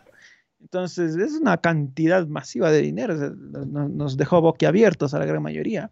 Entonces, bueno, tiene sentido porque muchas personas estén queriendo revisar a fondo esta adquisición Em, pero bueno, no sé, no sé ahí, no sé ahí en todo caso lo de lo de cómo vayan a argumentar en, el juicio, porque bueno, ya claramente lo que dijo Microsoft no le convenció a la FTC y la FTC va a ir a juicio. Ya vamos a eso. Calma, calma. dime. Te me estás adelantando, te me estás adelantando. Continúa, continúa. bueno, flaco favor le hace aquí Brad Smith con esas declaraciones. Están un poco erradas diciendo algo así como, mira, ese que se murió, ese que lo mató Netflix se murió porque, mm, mira, ese también va a morirse, ¿no? Está difícil decir algo así, pero Phil Spencer, por su parte, pues al día siguiente me parece que fue esto, anunció que Microsoft ha contraído un compromiso de 10 años para llevar Call of Duty a los sistemas de Nintendo y continuar lanzándolo en Steam si se completa la adquisición de Activision Blizzard. El último Call of Duty en Nintendo fue la versión de Wii U de Ghost en el 2013. Eh, también ah, pues, ha afirmado que Sony está mostrando poca voluntad de sentarse a la mesa en un intento por llegar a un acuerdo sobre la adquisición propuesta por Microsoft de Activision Blizzard. Dice, desde donde estamos es claro que están pasando más tiempo con los reguladores que con nosotros tratando de concretar la negociación, ¿no? Entonces el Microsoft está llorando diciendo, ay, míralo, está hablando con el, con el profe en lugar de venir a hablar conmigo para arreglarnos. Entonces acá también Valve ha ofrecido pues a Microsoft una oportuna muestra de apoyo, ya que el fabricante de Xbox intenta impulsar su acuerdo con Activision Blizzard diciendo que su oferta a largo plazo de Call of Duty en Steam no es necesaria, ya que Xbox siempre cumple sus promesas, ¿no? Así que básicamente, pues el tío Gaben eh, le dice, ¿para qué me llamas? Ya, si quieres sacarlo, sácalo y si no, pues me vale burger, ¿no? Pero a todo esto, que el Call of Duty Mobile va a salir entonces en Nintendo Switch. o sea, bueno, eh, estas, estas cartas son eh, más que nada para, como te comentaba antes de que iniciemos, eh, para meter presión cuando venga el, momento de la verdad en el juicio. Estas, estas eh, cartas firmadas, estos compromisos no, no son realmente para, para otra cosa. Em, lo, lo, comentábamos y es más que obvio. ¿Por qué Microsoft, perdón, por qué Activision dejó de sacar Call of Duty en Nintendo? No es porque les cogió el cuarto de hora de no querer ganar plata, sino lo opuesto, porque, porque no, no generaban, pues. Probablemente, probablemente hacer el port consumía casi tantos recursos como lo que vendían. Entonces salían tablas. Y eso por decir algo, ¿no? Quizás salían tablas o quizás salían perdiendo, inclusive. Y por eso no, no tenía sentido. Claro, o sea, es que mira, inclusive en Vita sacaron solo un Call of Duty Em, y, no sacaron más, a pesar de que fue el juego más vendido de Vita desde Call of Duty, y era malísimo. Pero no sacaron más porque las ventas no justificaron seguir sacando, pues. A pesar de que fue el más vendido, pero es que eran, eran bueno, juegos de, de Vita, a pesar de todo, en ese entonces eran caros de hacer. Y, y en Switch me imagino igual. No, es que no vendían bien. Esa es la, esa es la cosa. Activision apoyó a Nintendo toda la generación de, de Wii, a pesar de que, bueno, sacar juegos para Wii era complicado por, la potencia que era muy inferior a las de las consolas de esa generación. Igual para sacar a Switch un juego es costoso porque tienes que hacerlo desde, desde cero, pues no puedes portear la versión de Play o de Xbox porque el Switch tiene inferior potencia. Entonces, el Wii, el Switch, etcétera, el Wii U. Entonces, eh, imagínate, hacer eso, ese juego no, no, no, justificaba honestamente, porque las ventas no, respondían. Bueno, la, la, cuestión es esta, Activision dejó de sacar por esa razón. Ahora, Microsoft hace ese compromiso más para meter presión antes que porque eso le va a traer dinero. Por el contrario, yo creo que ahí capaz salen perdiendo dando soporte a Nintendo 10 años. Claro, eh, básicamente está diciendo, con ellos sí puedo llegar a un acuerdo y con Sony no. Miren reguladores, con, claro, esa, es, la idea. Somos amiguis y Sony no quiere hablar. No me quiere hablar, así que no es mi culpa. Claro, más o menos así. La, idea ahí es simplemente llegar con los papeles y decir, mira, ¿qué más compromiso quieres de que voy a mantener esta multiplataforma que firmé con Valve, firmé con Nintendo, porque ellos saben que, a mí me conviene mantener esta multiplataforma. Sony no quiere firmar porque ellos no quieren perder su liderato de, vendedores de consolas. Esa es más o menos la idea, ¿no? Eh, posicionar a Sony como que, ah, es que no quiere firmar no porque duden de mi palabra, sino porque ellos eh, quieren mantener su liderato absoluto, no quieren permitirnos crecer, etc. Entonces, bueno, esa es la idea. Vamos a ver Microsoft cómo lo articula el rato de que venga el juicio.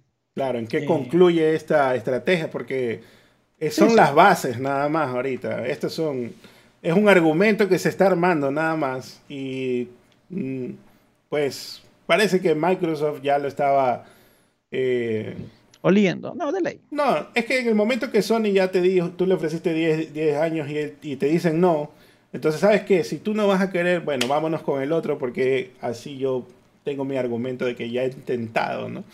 Pero por otro lado, esto de que Sony no quiere hablar y no sé qué, pues, y eso ya lo veníamos diciendo, ¿no? Sony no va a aceptar, no lo va a aceptar porque no, no, va, no va a querer, no va a querer definitivamente Sony está en una posición donde quiere impedirlo lo más posible eh, y no le conviene para nada, eh, definitivamente. O sea, no, es, no es solo que no le, no le conviene, sino esta es la cuestión. Sony no va a ganar nada de esa compra.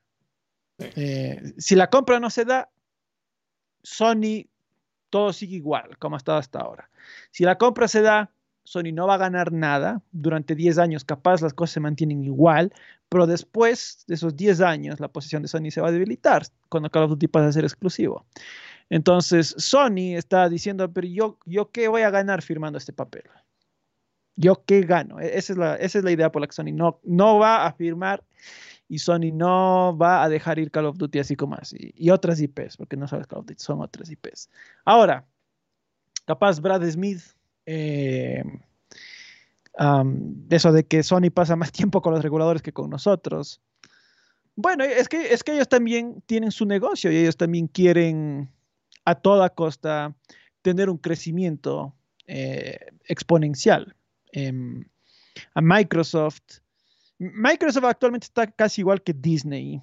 Em, cuando, cuando Disney estaba para sacar su Disney Plus, no me acuerdo si compraron Fox antes o después de Disney Plus, creo que fue antes. Pero era, era porque Disney decía, chuta, yo voy a sacar mi servicio de suscripción y no tengo muchas cosas. Y necesito que la gente se me suscriba así, pa, pa, pa. Entonces, a ver, voy a comprar Fox. Compraron Fox por eh, que la gente en ese momento creía por los X-Men que compran. No, compraron por la enorme librería de películas y juegos, eh, no juegos, pero películas y series que podían meter en su propio servicio. De esa forma, eh, atrajeron consumidores para que se suscriban en volumen, en gran volumen. Microsoft necesita eso. es la, claro, uno desde la perspectiva de Microsoft tiene sentido esa adquisición. Em, pegarte, pegarte, sí, una gastadera que es fuerte, 69 mil millones, pero que en unos 20 años ya fácilmente vas a recuperar esa inversión y en cambio vas a estar tan encaminado que eh, vale totalmente la pena hacerla ahora. Entonces, claro, Microsoft tampoco va a dejar ir Activision Blizzard porque la necesitan para su negocio. Entonces, entonces, bueno, ahí, vamos a ver cuál termina ganando en las cortes. Em, va a estar dura ahí la pelea. Pero eh, esta semana estuve escuchando un, un podcast con el amigo el amigo Peluca Zape, en, un podcast que yo escucho semanalmente, apareció de invitado, ¿no? El Jeff Group. Y estuvo diciendo, que más o menos también tiene la posición de que, bueno, ya parece que esto igual sí se va a dar, pero eh, Sony está peleando, todos están haciendo los humildes, bla, bla, más o menos lo que siempre decimos aquí.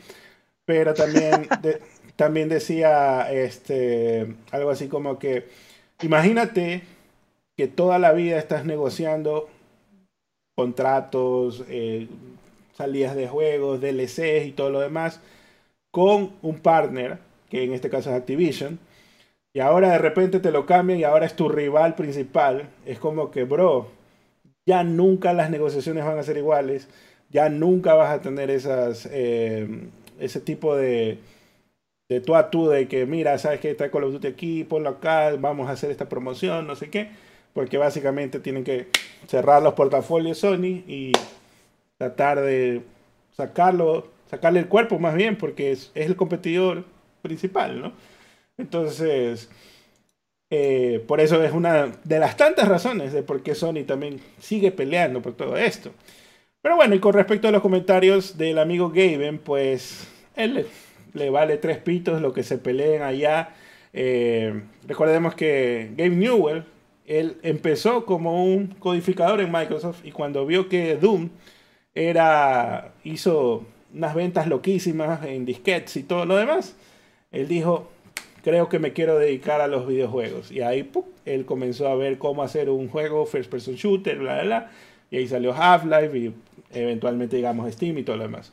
Pero él no le interesa lo, que se peleen y si es que, en este caso, Blizzard o Activision tiene su propia tienda, le importa poco porque él tiene su propio ecosistema, ¿no? Así que realmente él no tiene mayor injerencia y le dijo, no voy a firmar nada, sigan allá peleándose, yo estoy aquí feliz con mi Steam Deck acá.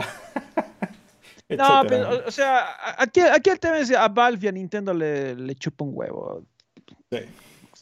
Si Activision es comprado o no. Honestamente, al 99% de la industria le chupa un huevo si Activision es comprado o no. Sí. A, a, a, a cualquier developer eh, indie, o sea, independiente, a, cual, a cualquier editora independiente le, le, vale pistola. A Nintendo le vale pistola, a Valve le vale pistola, a todo el mundo le vale pistola si Activision es comprado o no.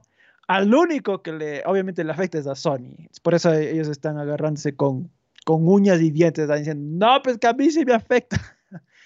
y yo voy a pelearlo, porque a mí es el único que le afecta, es el único que va a sentir un cambio. El resto va a seguir todo igual, ¿no? Eh, hasta, hasta Electronic Arts ¿no? ya, ya se babeaba con la idea de que Call of Duty se vaya de PlayStation. ya estaba ahí salivando ahí la oportunidad de, de copar el mercado de los shooters en Play.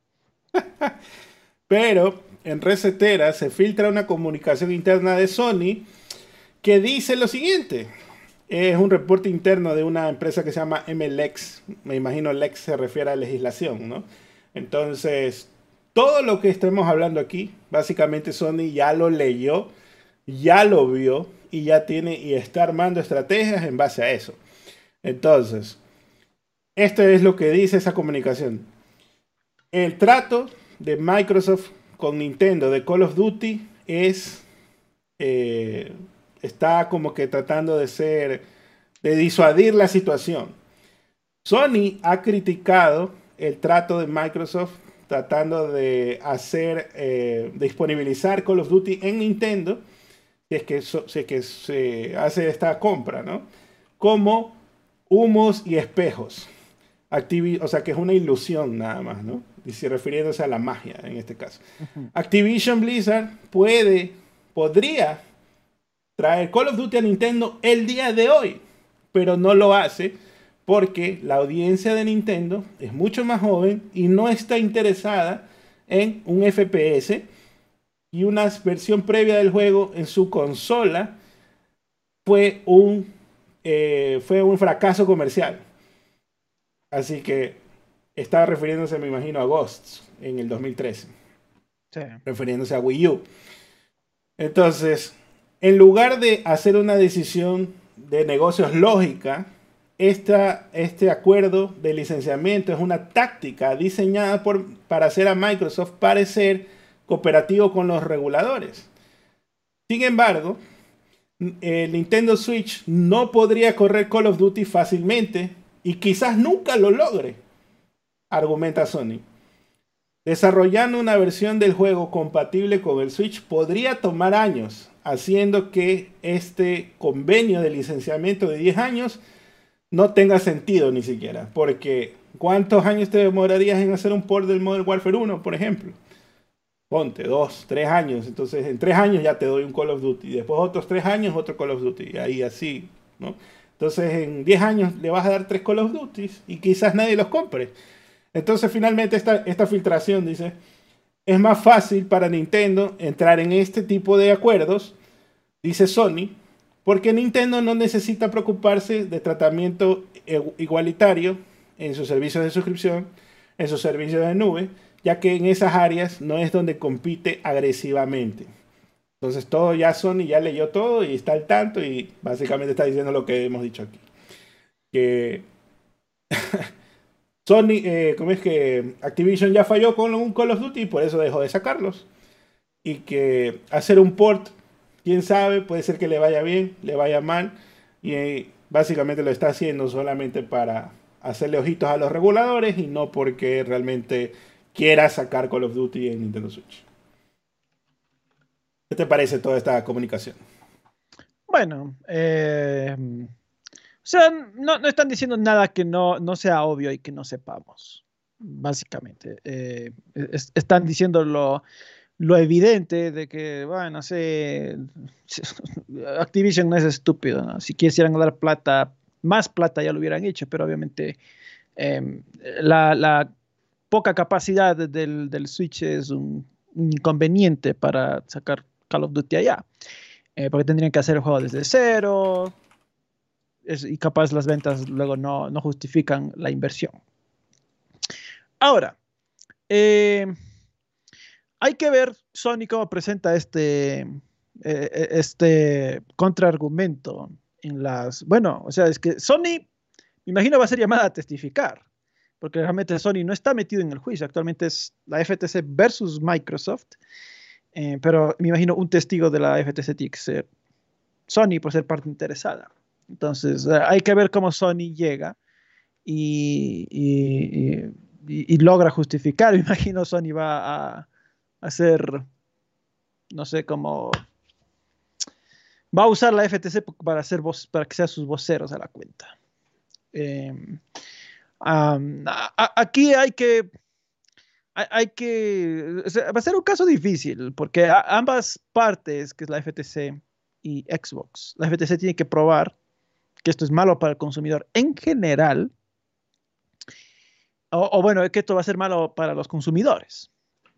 Eh, Microsoft, en cambio, tiene que probar algo que no, no, es muy difícil que decir, va a beneficiar mucho a los usuarios en PC, en móviles, en Nintendo, en, Xbox.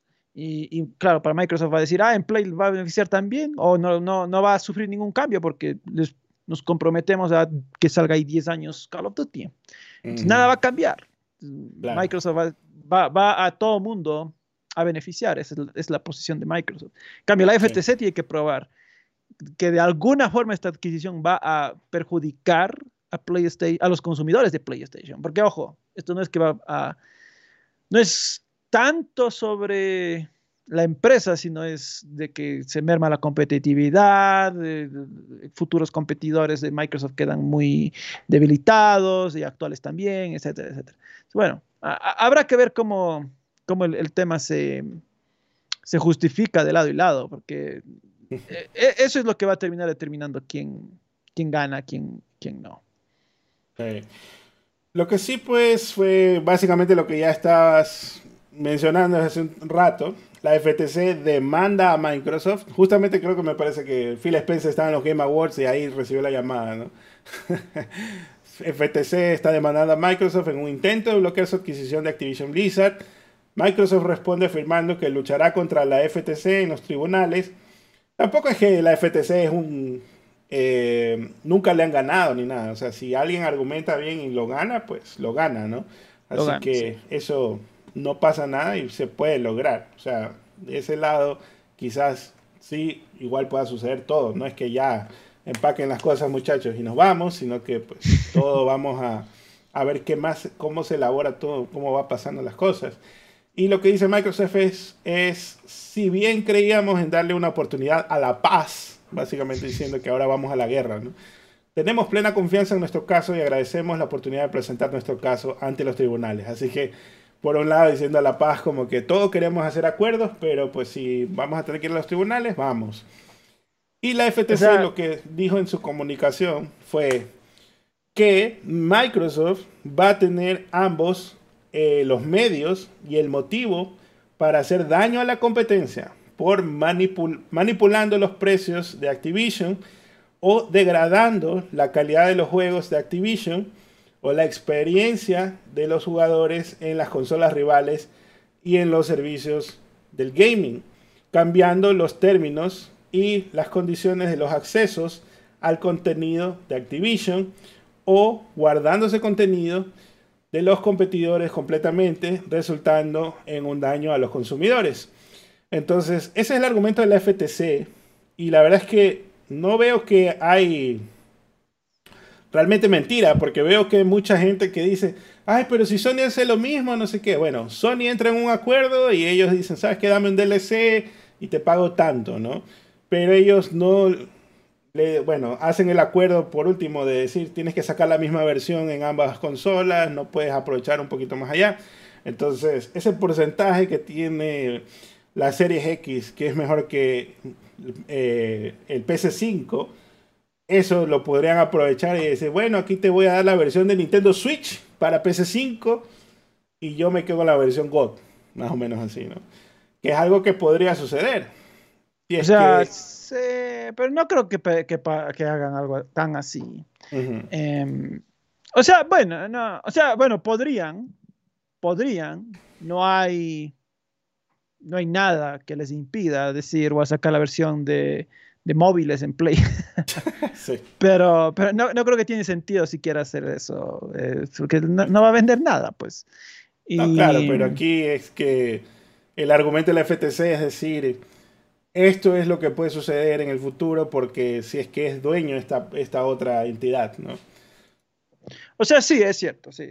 Eh, puede hacer eso. No, no creo que vaya a pasar. Pero, ahora, eh, eh, no, no, lo que dice la FTC no está mintiendo. Realmente Microsoft podría hacer muchas cosas si es que le da la gana y si es que le viene en gana. Al fin de cuentas, pasaría a ser, el dueño de la IP. ¿Quién, ¿Quién, chucha le va a impedir hacer lo que le venga en gana en su, en su feudo? ¿no? Entonces, eh, sí, tiene sentido.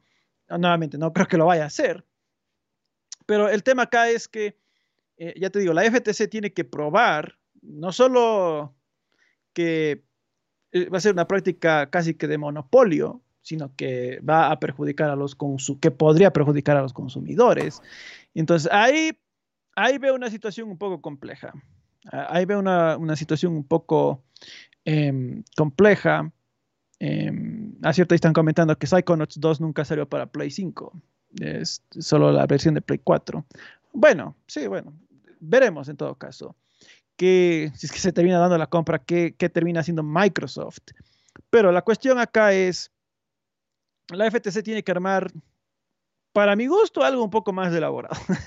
Porque lo que leí en los tweets estaba, estaba algo escueto, me imagino si van a tomarse la molestia de ir a las cortes y todo, deberían hacer algo más, más conciso, em, revisando todas las, posibilidades. O sea, comenzando por el hecho de los servicios de suscripción, que, que capaz ahí es donde más argumento tienen antes que, que decir Call of Duty va a salir una versión un poco inferior en Play. Porque Microsoft, claro, ahí sí, sí adquiere el catálogo de, Xbox, ya tienen 29 millones de suscriptores y, les va a costar bastante sacar un competidor a cualquiera que quiera meterse en el mercado. Bueno, ahí tienen para mí quizás un argumento más sólido que, que simplemente hacer conjeturas de no, es que Microsoft va a hacer esto, es que Microsoft va a hacer lo otro, es que... Em, porque claro, todo estaba basado solo en una conjetura, en un what if, ¿Y qué si Microsoft hace eso? ¿Y qué si... Eh, entonces, bueno, yo, creo que tiene que ser algo un poco más elaboradito, lo que haga la, FTC. Eh, Sony más bien está haciendo eh, un, mejor, trabajo, De, exponer cómo le va a afectar, de, exponer, mira, es que esto están haciéndolo así, em, etcétera, etcétera. Pero, pero la, situación va a estar dura.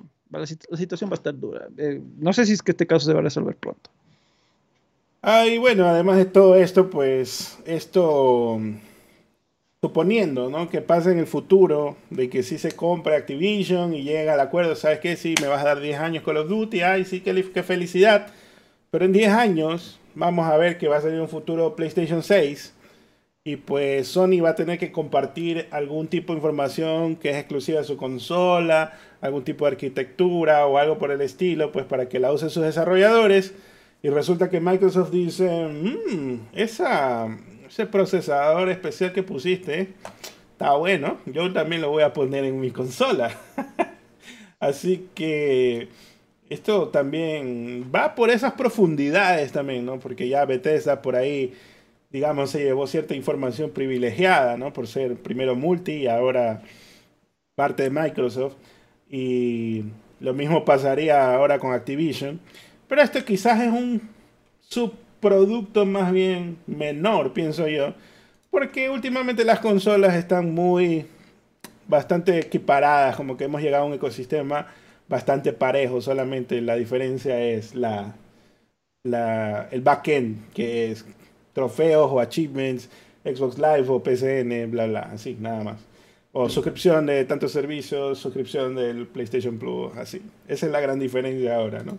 Entonces, las máquinas como que no varían tanto últimamente. Así que, pues sí, ¿no? Puede ser. Esto me parece que sería realmente una pajita en el ojo que le están viendo.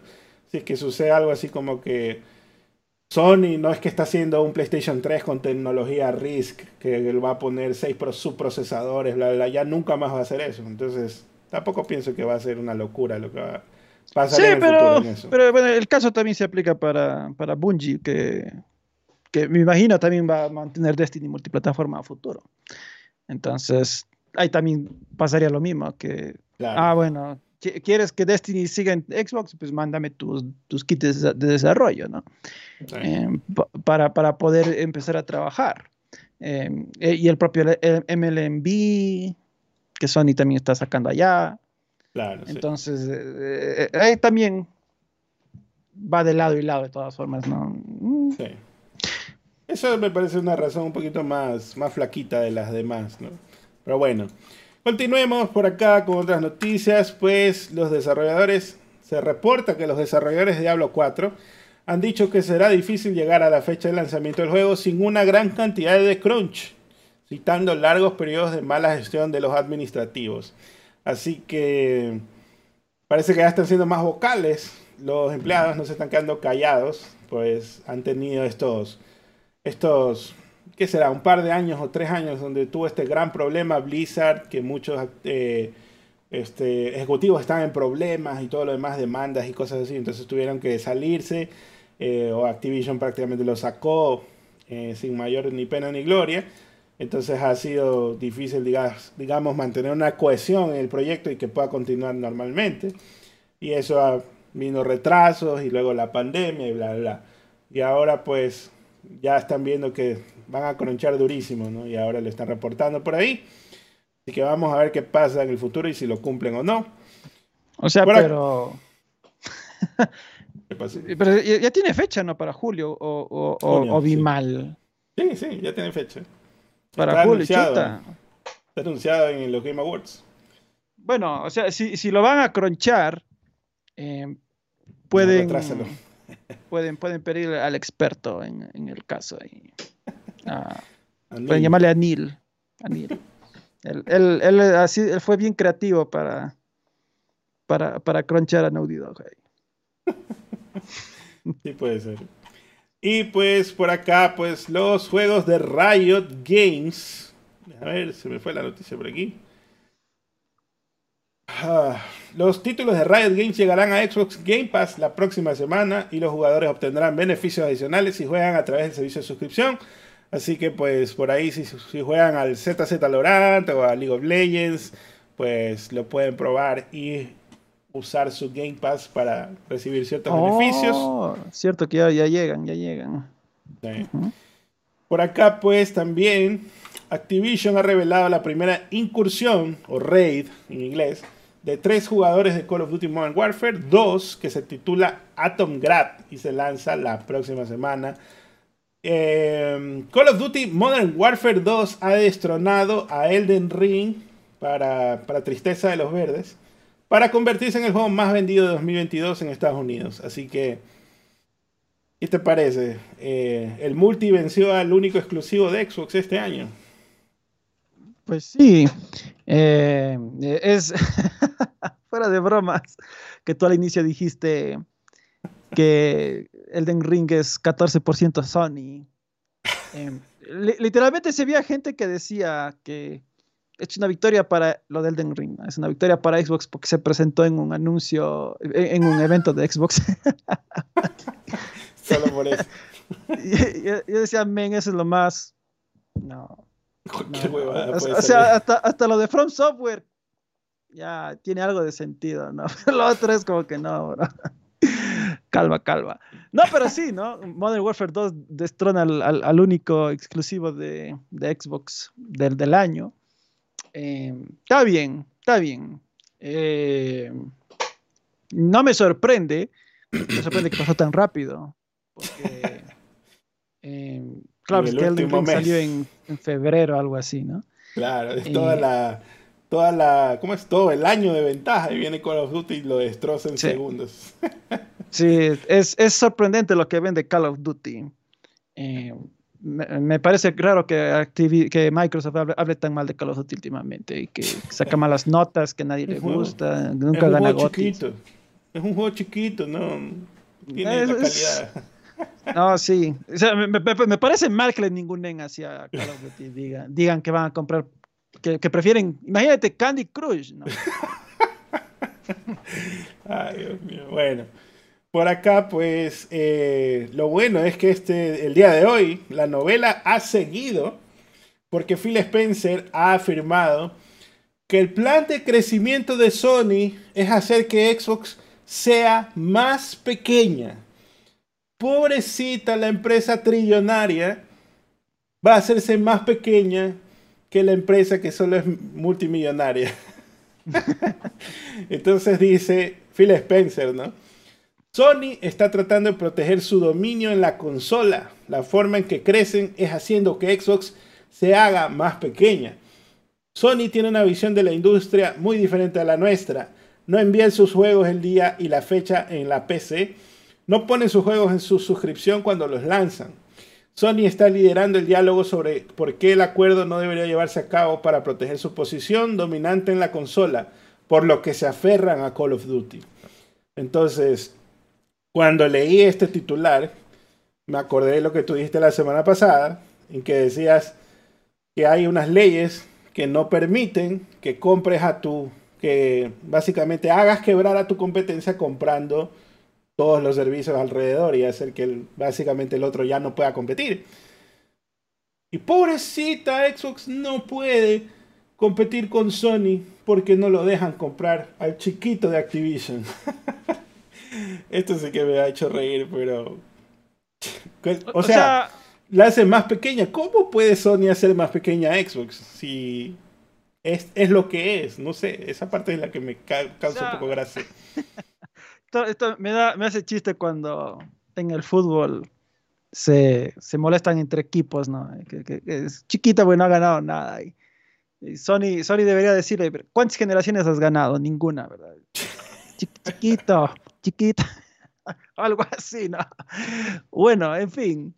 Eh, bueno, es, un argumento que capaz si lo elaboras más puede tener algo de lógica. Eh, mm, si dices, qué sé yo, es que lo que yo comentaba en algún video, ¿no? que, Sony, eh, cuando entró al mercado, a la industria, fue tan aplastante su, su, maquinaria de, comprar exclusivos y toda la vaina, que, Sega no pudo competir y bueno, Sega también se autosuicidó.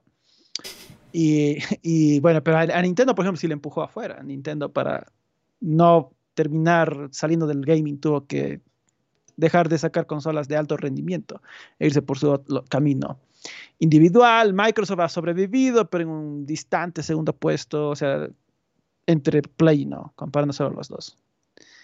Em, salvo la generación de 360, donde realmente sí fue bastante cerrado.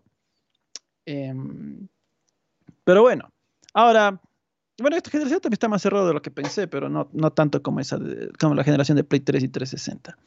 Em, ahora, lo que miras, boba, estilo Messi. estilo Messi. ¿Qué miras? ¿Qué miras? Sí, anda para allá, anda para allá.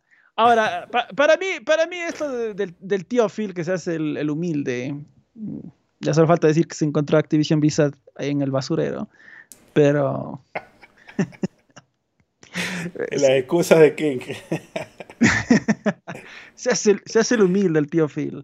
Eh, bueno, eh, obviamente debe estar frustrado de que Sony está haciendo esta batalla campal para evitar, para, evitar la, compra de Activision Blizzard. Em, entonces, mm, eh, no creo que la estrategia de Sony sea hacer más pequeño a Xbox. Eh, la estrategia de Sony ha sido, obviamente, tratar de tener los mejores exclusivos y lo mejor todo. Xbox ahorita está tratando de hacer eso, pero obviamente a, una escala que Sony nunca hizo. Sony nunca cogió y metió 69 mil millones de dólares para, para llevarse permanentemente exclusividades. Tampoco hubiesen tenido la capacidad, obviamente. Claro. Em, e, e, entonces, bueno, ya, ya veremos en todo caso cómo, cómo estos comentarios y estas perspectivas lo, termina aceptando las personas que importa, que es el, es juzgado, ¿no? A nosotros puede convencernos o no, eh, pero es el juzgado el que tiene que, que, decir, pobre empresa trillonaria, es, más pequeña que la empresa multimillonaria. ¿Cómo es eso? A ver, ¿leí bien? Pero la cosa es que, por un lado, eh, felicidades al tío Phil porque está manipulando el discurso alrededor de que Xbox es el underdog en este caso, cuando tiene detrás una empresa gigante, ¿no? Bueno, sí es el eh, underdog, pero... O sea, es el underdog en el sentido de la consola, pero en la plata ni siquiera se le para al lado de Sony. Claro, no, no, no. Sony no es ni remotamente comparable a Microsoft en tamaño. Pues Microsoft es como 8 o 9 veces más grande que, que Sony. Por eso es que... Nada que ver. Por eso es que tiene tanto apoyo en el tema de, bueno, los fans de Xbox, obviamente. Eh, y su mercado principal, que es Estados Unidos.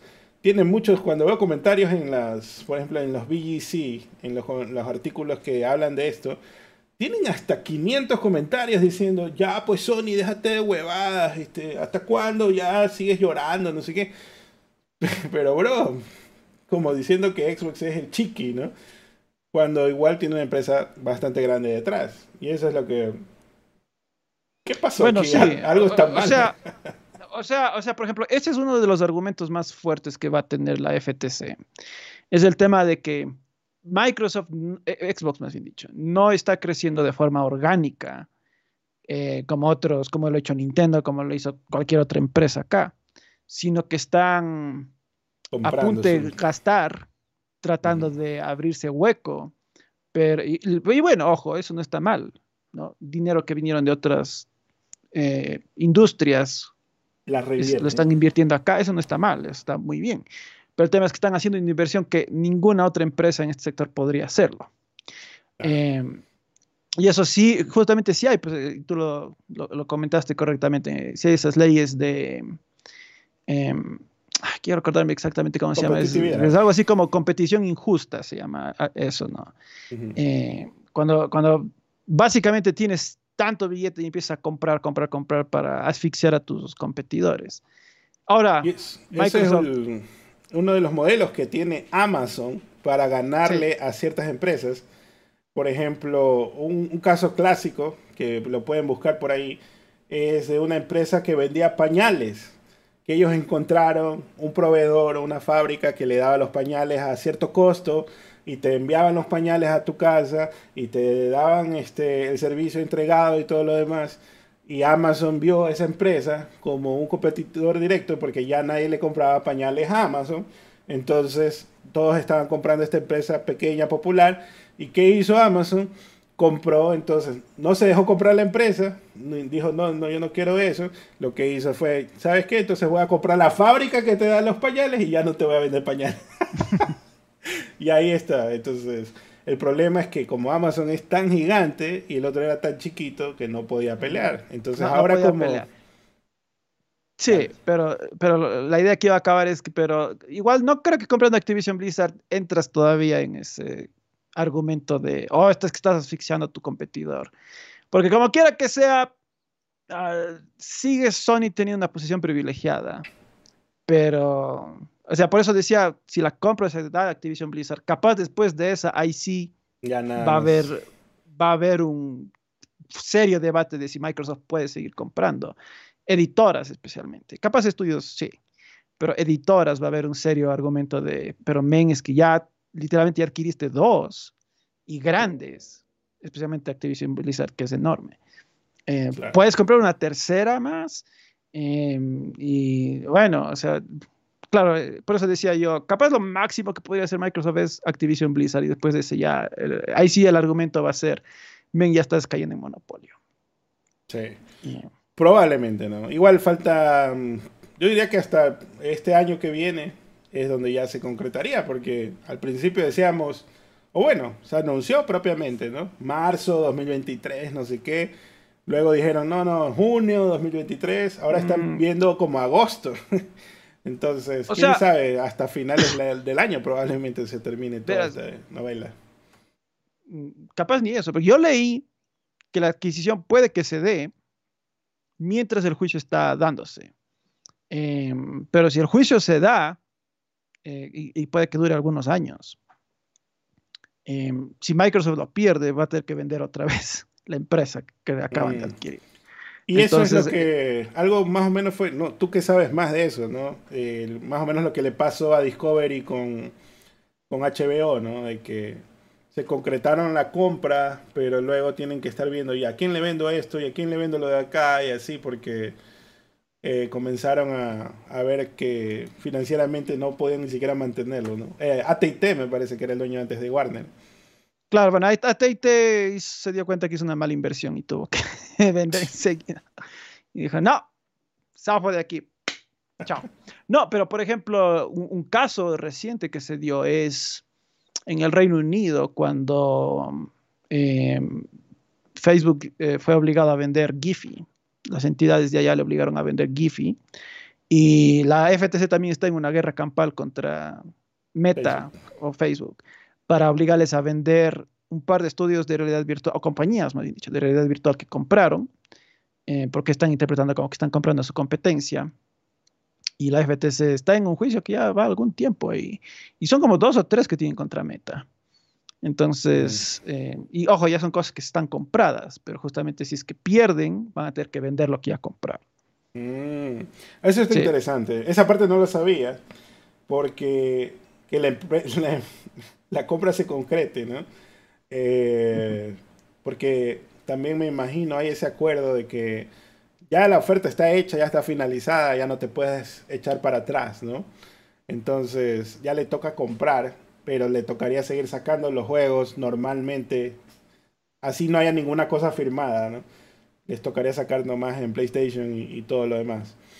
Eh, para mantener esa paridad hasta que se resuelva el juicio o lo que sea. ¿no? Eh, esa parte está interesante. Vamos a ver qué pasa. Ahora sí, llegamos a varios. ¿Cuántos likes hay, Ken, para ver si hacemos las preguntas o no? Hicimos 332, increíblemente. Es que llegó más gente, ahora estamos 529. Es que cuando viene. Que pasa que gente viene y se va, pero cuando empezamos a hablar de temas así potentes se quedan. Por eso aumentó. Llegamos a los 400, papu, sí llegamos, sí llegamos.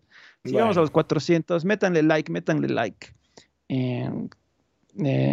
Ya saben, es gratis, es gratis, no cuesta nada. Ok, eh, ese comentario de Jonathan, ¿no? Dice, así como Sony debería haber invertido tiempo en un code killer, Xbox debería haberlo invertido en sacar juegos. Se pasaron años y sacar en cantidad eh, nada potente de verdad.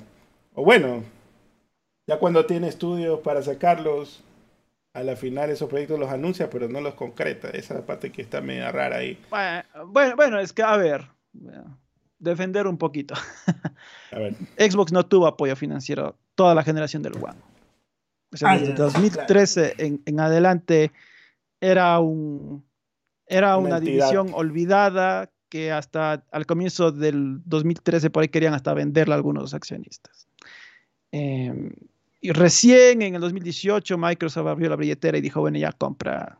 Y empezaron a comprar estudios. Pero fue en el 2018. Claro que ya es tiempo suficiente para que empiecen a salir juegos. Claro, esa es la parte que dice. Eh, y no ha salido. Pero, Pero bro, bro, Pentiment, bro. Bueno, Pentiment es un gran juego. Obviamente, no creo que amerite una consola de 12 teraflops para ser jugado. Pero. Ya va a salir en Switch, no te preocupes. Pero esperemos que pronto empiecen a salir. E-, ese es el tema.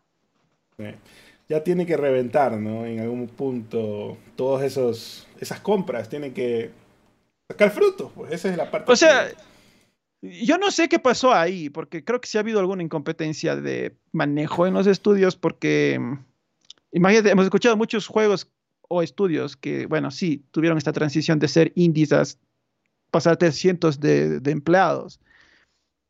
Pero ¿cuántos juegos hemos escuchado que no están avanzando, que reinició su desarrollo, que metieron a Crystal Dynamics para que les ayude a los de, Initiative, etcétera? O sea, ¿qué, ¿qué está pasando? ¿no?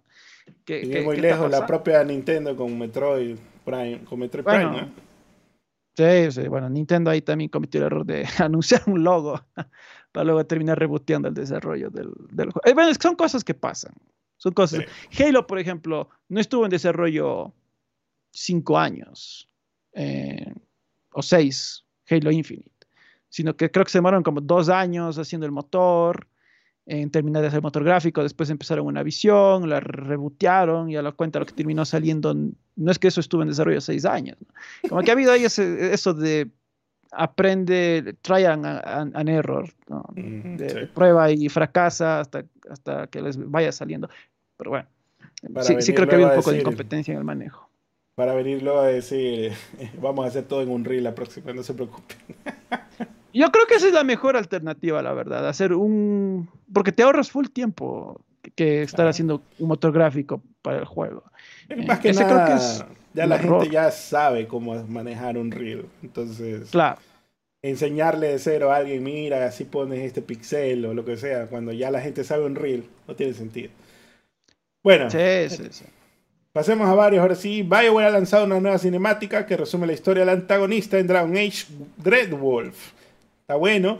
Por acá sí, Project Red está planificando una edición GOTI de Cyberpunk 2077, aunque no haya, no haya ganado ningún premio ese año, pero se planea lanzar en el 2023. Entonces, más bien debería ser la Finished Edition, ¿no? La Complete Edition o algo así, ¿no? esta, vez sí lo esta vez sí lo hicimos Profe Edition, puede ser. Y por acá, pues el juego multijugador Cyberpunk independiente de CD Projekt Red fue cancelado para que el estudio pudiera arreglar Cyberpunk 2077 después de su lanzamiento fallido, dijo un desarrollador. Así que, ¿te acuerdas cuando dijeron que iban a sacar, vamos a sacar multijugador, vamos a sacar multijugador, vamos a, puta, tenían todas estas propagandas que nunca se hicieron en realidad. Pero si ahora va a salir el DLC, ya está, me imagino, prosperando ese estudio con este motor y todo lo demás. Y también, pues. Dale, ¿algo más iba a decir? Iba a decir, fue una promesa ridícula de que iban a hacer un modo multijugador totalmente diferente y aparte. Y, y cuando el juego estaba rotísimo, cuando salió, estaba medio cocinado. Bueno, en fin, dale ahora sí encontraron una figurita de Lego que confirma el reporte de Video Game Chronicle que decía que 2K se encuentra colaborando con Lego para hacer un juego de fútbol. Pero pues me parece que el timing está mal porque con la Copa del Mundo hubiera sido tremenda venta, ¿no? Eh, tener este juego a la par. Y ahorita ya, espérate nomás cuatro años y ahí lo lanzas nomás. Por acá, sí, Project está cerrando The Witcher Monster Slayer y reduciendo el soporte para Gwen The Witcher Card Game. Y aquí yo decía... ¿Qué no había cerrado ya ese antro? Pero seguía vivo ese Pokémon Go, ¿no? Bueno, ya era hora que lo maten porque no creo que nadie lo bajó. Por, acá el Ring, el GOTI, recibirá una actualización gratuita esta semana, lo que permitirá a los jugadores participar en peleas PvP en los coliseos. Hay modos de duelo, todos contra todos, y peleas en equipos. Así que vayan a espadeen, vayan allá muchachos a espadear en el Ring. Está bonito. También pues Vampire Survivors, el verdadero GOTI, agregará nuevos personajes, un nuevo escenario y armas adicionales en su primer DLC este mes. Así que ya estoy listo para ese DLC. Estoy como loquita. Quiero ya ver qué, qué, se viene en ese DLC porque sí va a estar God. Va a costar dos dolaritos nada más. Va a estar God. Oh, sí, totalmente. Ese sí cae sí o sí. También pues un showcase de Dead Island 2 mostrando el nuevo gameplay que incluye cómo el jugador puede usar su infección para utilizar los poderes de los zombies. Ahora el juego se puso la fecha del 28 de abril del 2023, ¿no? Cambió la fecha, era en febrero, ahora es en abril. Según informes, el ex jefe de Sonic Team, Yuji Naka, ha sido arrestado nuevamente como sospechoso en otra investigación de abuso de información privilegiada de Square Enix, esta vez relacionada con un juego de Final Fantasy. Este men no, no, no pega una hasta que lo arrestan a cada rato. Oye, pobre, pobre Yuji Naka. O sea. ¡Wow! El creador de Sonic, ojalá no, termine preso, pues digo yo. Mucho tiempo. O sea, porque. Pobrecito. Este men es el R. Miller reverso, ¿no? Todos lados lo atrapan. Otra vez preso. Este. en cambio, R. Miller nunca lo atrapan, este puta. El primer episodio de la próxima serie animada de Sonic Prime de Netflix se estrenará primero en Roblox, donde a partir de este sábado, o sea, antes de ayer, se transmitirá cada 45 minutos. Bueno, ya estrene esa huevada, ya quiero ver qué, qué tal ese Sonic. También pues Ubisoft lanzó una beta cerrada para The Division Resurgence en Europa y con ella se lanzó un nuevo tráiler para el juego móvil de mundo abierto. Y finalmente Fortnite, no lo puse, pero bueno, Fortnite está como loquita con los gráficos, me arruinó la tarjeta de video, tuve que volver a calibrar todo porque ese juego sí que exige ahora. Los elementos agregados y los perks que puedes elegir son buenas adiciones, pero eso sí, el rendimiento le ha pegado. Inclusive ayer hablábamos con el amigo Chochis de Xbox. Él juega en Xbox en Series S y dice que le laguea eh, esta nueva versión, ¿no? Entonces... Ah, ¿en serio? Sí. Oh. Que cuando un enemigo se acerca, yo decía, puta, cuando un enemigo se acerca se me laguea todo, ¿no? Puede ser bugs del motor, no, no culpo al Series S, pero de todas formas sí es por la actualización, ¿no? Entonces, qué pena, pero pues le toca algunos parches todavía, porque como es bastante nuevo y todo lo demás, ahí viene el tema del lag. por ser multiplayer es, es medio complicado ese tema también. Claro, Daniel dice si alguien ni la corre 15. No, lo que pasa es que solo la versión de Play 5, PC y Xbox Series subió a Unreal Engine 5.1. El resto se quedaron en la vieja versión. Eh, no sé cómo estarán en la vieja versión porque yo estoy jugando en PC. Em, no sé en los alcateles a cómo, a cómo estará yendo. Pero en la Switch. ¿Qué fue con el niño Bill Clinton? Ya lo hablamos al inicio, pues. Este Ya hablamos de él al inicio. Ahora sí. Sí, el niño Bill Clinton le entrevistó el tío Jason Schreier. Mm. Sí. Nada, bien por él. Gracioso. No, hizo artículo, ¿no? No, no, sé, no vi que. no, solo, solo, vi que lo entrevistó nada más. Solo solo vi que lo entrevistó. Bueno, ¿cuántos likes ¿Cuánto para que alguien se corte el pelo? Dóname 50, perro. Estamos, estamos ahorrando para el Ken Leon, man. Estamos ahorrando para el Ken Leon. Aunque sí, sí quiero arreglarme al menos. El corte, porque... Este amigo te llega al, al hombro, chucha. y, y a mí estoy como la, como la del aro ahí. Nah, man, ya, ya tienes el peinado de Belma. Ya te falta un poquito más. No. Comprémosle una camisa naranja a Ken más bien. Un buzo naranja.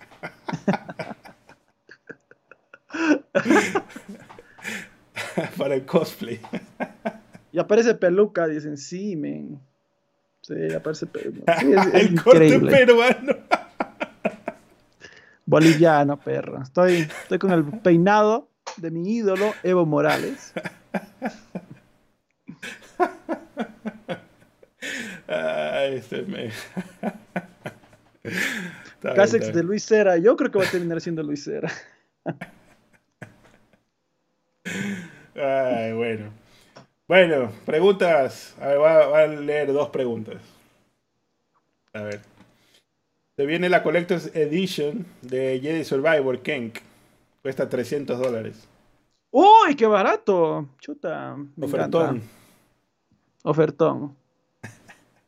Pero es que dicen que viene con un mango de la espada Jedi que te venden en el Disney Park este, que cuesta 170 dólares solamente si la compras así. Eh, En serio, un mango. Ah, ¿Y qué, qué es? ¿Es real o algo así? ¿Es, es- es de plasma real? ah, sí. Ante la verga. No, o sea, le puedes poner la barrita que, que aparte, que cuesta como 80 dólares. La barrita tú le puedes poner la que tú quieras. Ah, sí le puedes poner, pero ah, bueno, podría ser, podría ser. Te- Tentador, tentador, pero 300 es demasiado. Sí, me encanta el anterior Jedi, pero no, no, no, ni vergas voy a estar comprando. mucho. Vos eres más millonario que yo, no te vas a comprar. Para eso me voy a Disney directamente. Con esos 300 dólares me voy a Disney. Sí. totalmente. Ah, Scrat 7B manda eh, que se vaya cortando el pelo por pedazos. Ok, empezaré por acá, sí, con O los sea, videos que me mandaste. no sé cómo te cortan a ti, pero cuando yo voy a cortarme el pelo me cortan poco a poco también. No sé. Ya, pero por semanas, dice. Esta semana voy a cortar por acá, la siguiente semana. sí. Entonces, Ah, ya.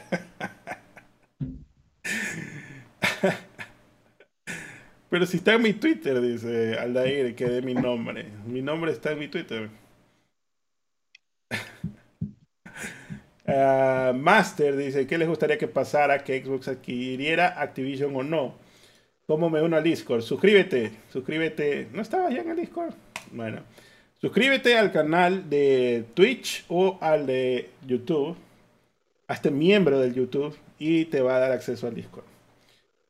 Pensé que ya estabas ahí. Bueno, eh, yo sí quisiera que lo compre Xbox a Activision. Porque quiero ver qué pasa. Es como cuando ves un choque estrellándose y quieres ver cómo se- si alguien sobrevive o algo.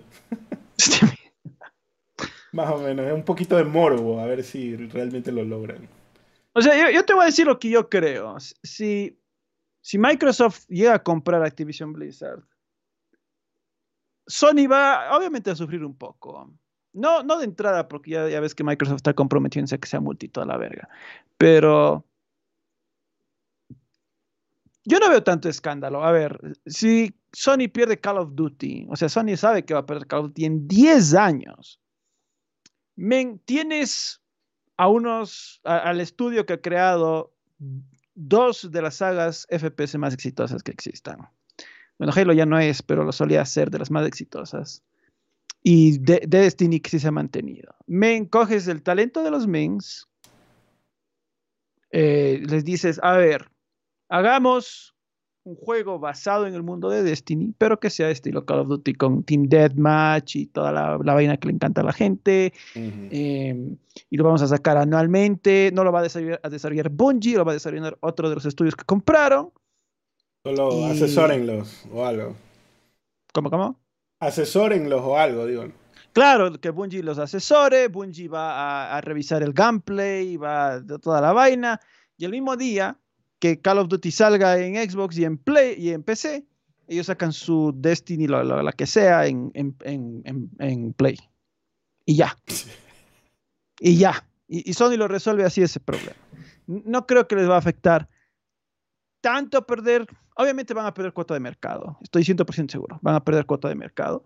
eh, porque ya va a ser imposible no recomendar a la gente que compre un Xbox. O sea, aunque sea solo por la novelería de que puta, men, tienes 600 juegos para probar, chuta, es que ve. la opción más barata, algo así. Sony va a recibir algún, Sony va a recibir algún, algún golpe, pero Sony tiene la forma de, sostenerse. No, no es que ya es el fin del mundo, que ya se acabó el apocalipsis, acabamos. Ahora, eh, ¿qué quisiera yo personalmente? Me da igual. Si Sony, eh, perdón, si Activision no logra comprar, estoy seguro que van a comprar otras cosas. No, no, van a decir, ay, mira, ya, ya nada, ya no podemos comprar, ya, ya nada, me quedo con los 69 mil millones en el bolsillo. Obviamente van a ir van a comprar otra cosa. Eh, y capaz ahí sí Sony no va a poder evitar que se adquiera, porque va a ser más, barato. Em, algo van a comprar. Entonces sí, yo quiero ver qué, compran, porque también tengo Xbox, también estoy suscrito a su servicio, también quiero tener esos beneficios. Y en el caso de, que sí compren, pues igual, ¿no? Ya, ya, ya lo he dicho, yo quiero probar Diablo, quiero, y pues no comprar los Call of Duty va a ser muy, muy positivo. Sí. Lo que a ver, al final del día, ¿qué va a pasar? Si es que se concreta la compra, no, ya, sí, Sony va a perder un poquito, eh, va a tener un poco menos de dinero y lo va a poder manejar, tampoco es que se va a morir de, enseguida, al menos no se va a morir. Lo que va a pasar es que va a tener que buscar otros esfuerzos, hacer otras alianzas y tratar de promocionar otras cosas. Por eso los de EA están excitados, así viendo, esperando recibir ese billetito, ¿no? Para hacerse la consola Battlefield en lugar de que sea la consola Call of Duty y todo lo demás. Pero lo que sí creo que va a pasar es que antes, por ejemplo, ¿cuál es el caso de Latinoamérica ahorita? O algunos países de Latinoamérica, no todos, sino algunos países, es que em, la gente tiene PlayStation y puede jugar Call of Duty y God of War. Y por eso, por, decir uno, ¿no? O The Last of Us, ya, el que tú prefieres. O si eres un naranjo, el chorizón, ya. Te, encanta el chorizón.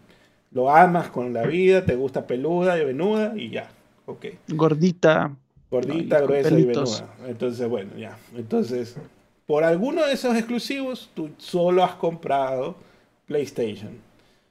Entonces, como puedes jugar Call of Duty y Horizon, God of War o lo que tú prefieras, por eso solo has comprado PlayStation. Lo que va a pasar es que si tú eres un Call of Duty, te va a tocar comprar Xbox y si quieres jugar los juegos nuevos de Sony, también te va a tocar comprar un PlayStation. Es decir, al final va a haber más usuarios multis que antes, porque ahorita la cosa está un poco desbalanceada, porque puedes jugar la mayoría de juegos, por no decir que casi nada no hay en el otro, que realmente motive para ir para allá. A menos que seas ultra fan, mega fan de Halo, mega fan de Gears y todo lo demás. Verás, a, ver, pongamos la cosa sobre la mesa tal cual. La adquisición se da, Sony pierde todos los SIPs y toda la vaina. Verás, Microsoft literalmente ha sobrevivido dos generaciones sin lanzar prácticamente nada de triple A. O sea, nada. Em, si estamos hablando de cuántos años, como nueve, sin lanzar muy pocos, muy escasos, han sobrevivido. Porque hay lealtad de marca, sí es cierto. Hay gente que capaz de Play va a saltar a Xbox por seguir jugando Call of Duty ya, Sony, digamos que pierde 20 millones de suscriptores, ya, ah, de usuarios. 20 millones a nivel mundial, migran a Xbox. Igual vas a seguir teniendo una base de usuarios, de, o sea, tus consolas van a seguir vendiendo cuánto? 80, 90 millones a nivel mundial. Mm. Pues no es el fin del mundo, loco. en serio, no es el fin del mundo. Y Sony tiene también lealtad de marca, como Xbox y Nintendo tienen lealtad de marca. obviamente lo que Sony necesita es un sustituto, es lo único que digo. Y tienen con qué, eh, tienen con qué sostenerse Sony, que es Bungie, ya te digo, pon ahí que asesoren para que hagan un sustituto, la gente que se queda lo comprará y lo jugará y ya, listo. Entonces, no, no creo que va a ser el fin del mundo. Como un buen, Sony pinta esto postapocalíptico ahí. Un buen punto que, dijo el peluca Sape en el podcast, que me hiciste acuerdo ahorita, fue que si ahorita, suponiendo, pon un número, lo que dijiste tú, 20 millones. 20 millones de usuarios juegan Call of Duty en PlayStation. Esos 20 millones de usuarios están jugando Call of Duty en PlayStation y tienen que pagar PlayStation Plus para poder jugar Call of Duty. Eso también está peleando Sony, que es algo que no se habla, porque se habla mucho, se habla mucho de que, ay, pero ¿por qué Sony llora si solamente es un DLCcito, son 10 dolaritos del Battle Pass y no sé qué? No, bro, son 20 millones de suscripciones también que va a perder Sony. Entonces... Sí, es, e, e, es cierto, van a perder mucho. Pero por eso te digo, Sony necesita el sustituto, pues. O sea, sí vas a perder usuarios, pero no, no, te digo el argumento del peluca No, eh, eh, el argumento es muy válido. El argumento, no, es que todos sabemos, Sony con la adquisición no gana nada y va a perder mucho. Va a perder ventas de juegos anuales, que ya te digo, Call of Duty anualmente vende 13, 14 millones en Play. Eh, va a perder, justa, y justamente de ahí se queda Sony el 30% de las ventas. Sony va a perder venta de consolas porque gente va a migrar a Xbox y ya no va a regresar, o va a tener muy pocas razones para, comprarse un Play. Em, Sony obviamente también va a perder este tema, va a perder las microtransacciones. Sony va a perder miles de millones de dólares por el hecho de que eh, Activision pase a ser exclusivo. Pero justamente tienes que prepararte para ello, pues. o sea, yo no veo un escenario en el cual Sony dice, ay Dios, ya se compró Activision Blizzard, ya nada, entonces voy a quedarme sentado a esperar el fin de mi empresa. Oye. O el, apocalipsis, voy a esperar que el otro me siga aplanando. No, pero que empezar a responder también. Para algo también Sony estás preparando 10 juegos como servicio, bueno, pues ponle huevos. Te digo la estrategia que tiene que hacer Sony, que es tan fácil como lo siguiente. Llamas a EA le dices, Marico, quiero hablar con Vincent Pela y quiero hacer un exclusivo, la, copia de Call of Duty con Vincent Pela en mi consola que sea exclusivo de Sony. Y es un negocio con EA, con Respawn, porque mm. el motor de Apex es el mismo motor de todos los Call of Duty. Por eso corre, entre comillas, bien en PS4, en todas las consolas, ¿no? Eh, hasta en Switch ya corre. Entonces, corre porque es el mismo motor y el gameplay es muy parecido al Call of Duty. Y las armas son casi que copias de las armas de Call of Duty. Entonces, solamente que le ponen unos nombres medio raritos y ya.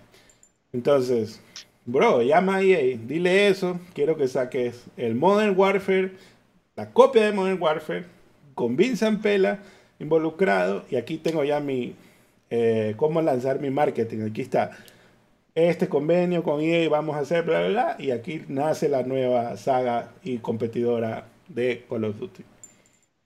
Claro, o sea, bueno, acá para mí el tema va a ser eh, Sony, pero no debería ser con EA, ahí sí estoy en desacuerdo. Lo que Sony debería decirles, Vincent Pela, vete para acá, eh, ah. con, tu gente. Que se lo robe directamente, dice que... Sí, se lo robe, que haga fuga de talento, se lo robe. Pero, yo no le recomendaría a, Sony que haga nada con una empresa que no sea de ellos. Yo te recomendaría que Vincent Pela se lo lleve porque Vincent Pela se lo lleva y se lleva toda la tecnología de Sony posible también. bueno, sí, pero, pero el tema es que, en cambio, depender de la creatividad de un estudio que no es tuyo para el éxito de la saga. No, no le vería muy recomendado. Pero sí, efectivamente, Sony puede ver gente que trabaja en Call of Duty, ver gente que se experta en Call of Duty y decir, puta, sácame un, literalmente un clon de Call of Duty a nivel de gameplay. Sácame el juego más copia que pueda haber, tratemos de mejorar algunas cosas, bla, bla, bla. Los menús que son una verga, hagámoslo bien. Claro, inclusive puede que les vaya mejor de los que fue con, Killzone, porque bueno, Killzone eh, tenía que competir con Call of Duty, pues, y fracasaba. y fracasó miserablemente. También Guerrilla parece que no era muy experto en, hacer shooters, porque les, ha ido mucho mejor con el Chorizón. Diga lo que diga la gente, es, una saga muchísimo más exitosa, ni, ni remotamente la comparación ahí. Pero pues sí, o sea, Sony ya te digo, tiene que, tienen el talento. para mí ya con, con Bungie, que Destiny es súper popular, está entre los MMOs más jugados. em, pues ya tienen una base y ya bien tranquilamente pueden traer gente que trabaja en Call of Duty y literalmente eh, promocionales como, como no hay mañana. Y decir, juégame esto y juégame esto y juégame esto y ya. Em, eso debería tratar de hacer Sony a toda costa. Em, no recomendaría que haga exclusividades con Battlefield ni, ni vergas así, porque EA no, no, claro, la exclusividad te durará algún tiempo y después todo el esfuerzo que hiciste en financiar y mejorar esa saga va a ser multi después. y, claro, y, terminaste beneficiando a la competencia de forma indirecta. Entonces, eh, no, ahí ya Sony le recomendaría, trata tú de sacarlo a toda costa. Y tienen 10 años para hacer algo así. Bueno, despídalo que, que nos vamos. Nos vamos, muchachada. Siempre ha sido chévere hablar de este tema. Eh, obviamente, queda mucho, mucha tela que cortar, porque se acabó la temporada 1 con un tremendo shock de fin de temporada. La FTC eh, va a demandar a, Microsoft, veremos la temporada 2 qué tal. Em, se vienen un, periodo largo e interesante. Pero de todas formas, muchachada, déjenme saber ustedes en los comentarios qué opinan. Gracias por los likes, las donaciones, gracias por acompañarnos. Suscríbanse todos los domingos, hablamos aquí de la actualidad del gaming. Vayan a Pseudo Plus del canal del amigo Casex, donde tiene unos videos de opinión buenísimos, buenísimos, buenísimos, buenísimos. Y obviamente va a estar eh, subiendo con estos temas tan candentes. Vayan también a twitch.tv slash pseudoanalistas Ahí también tenemos pues em, directos, jugamos Fortnite, hablamos, etcétera.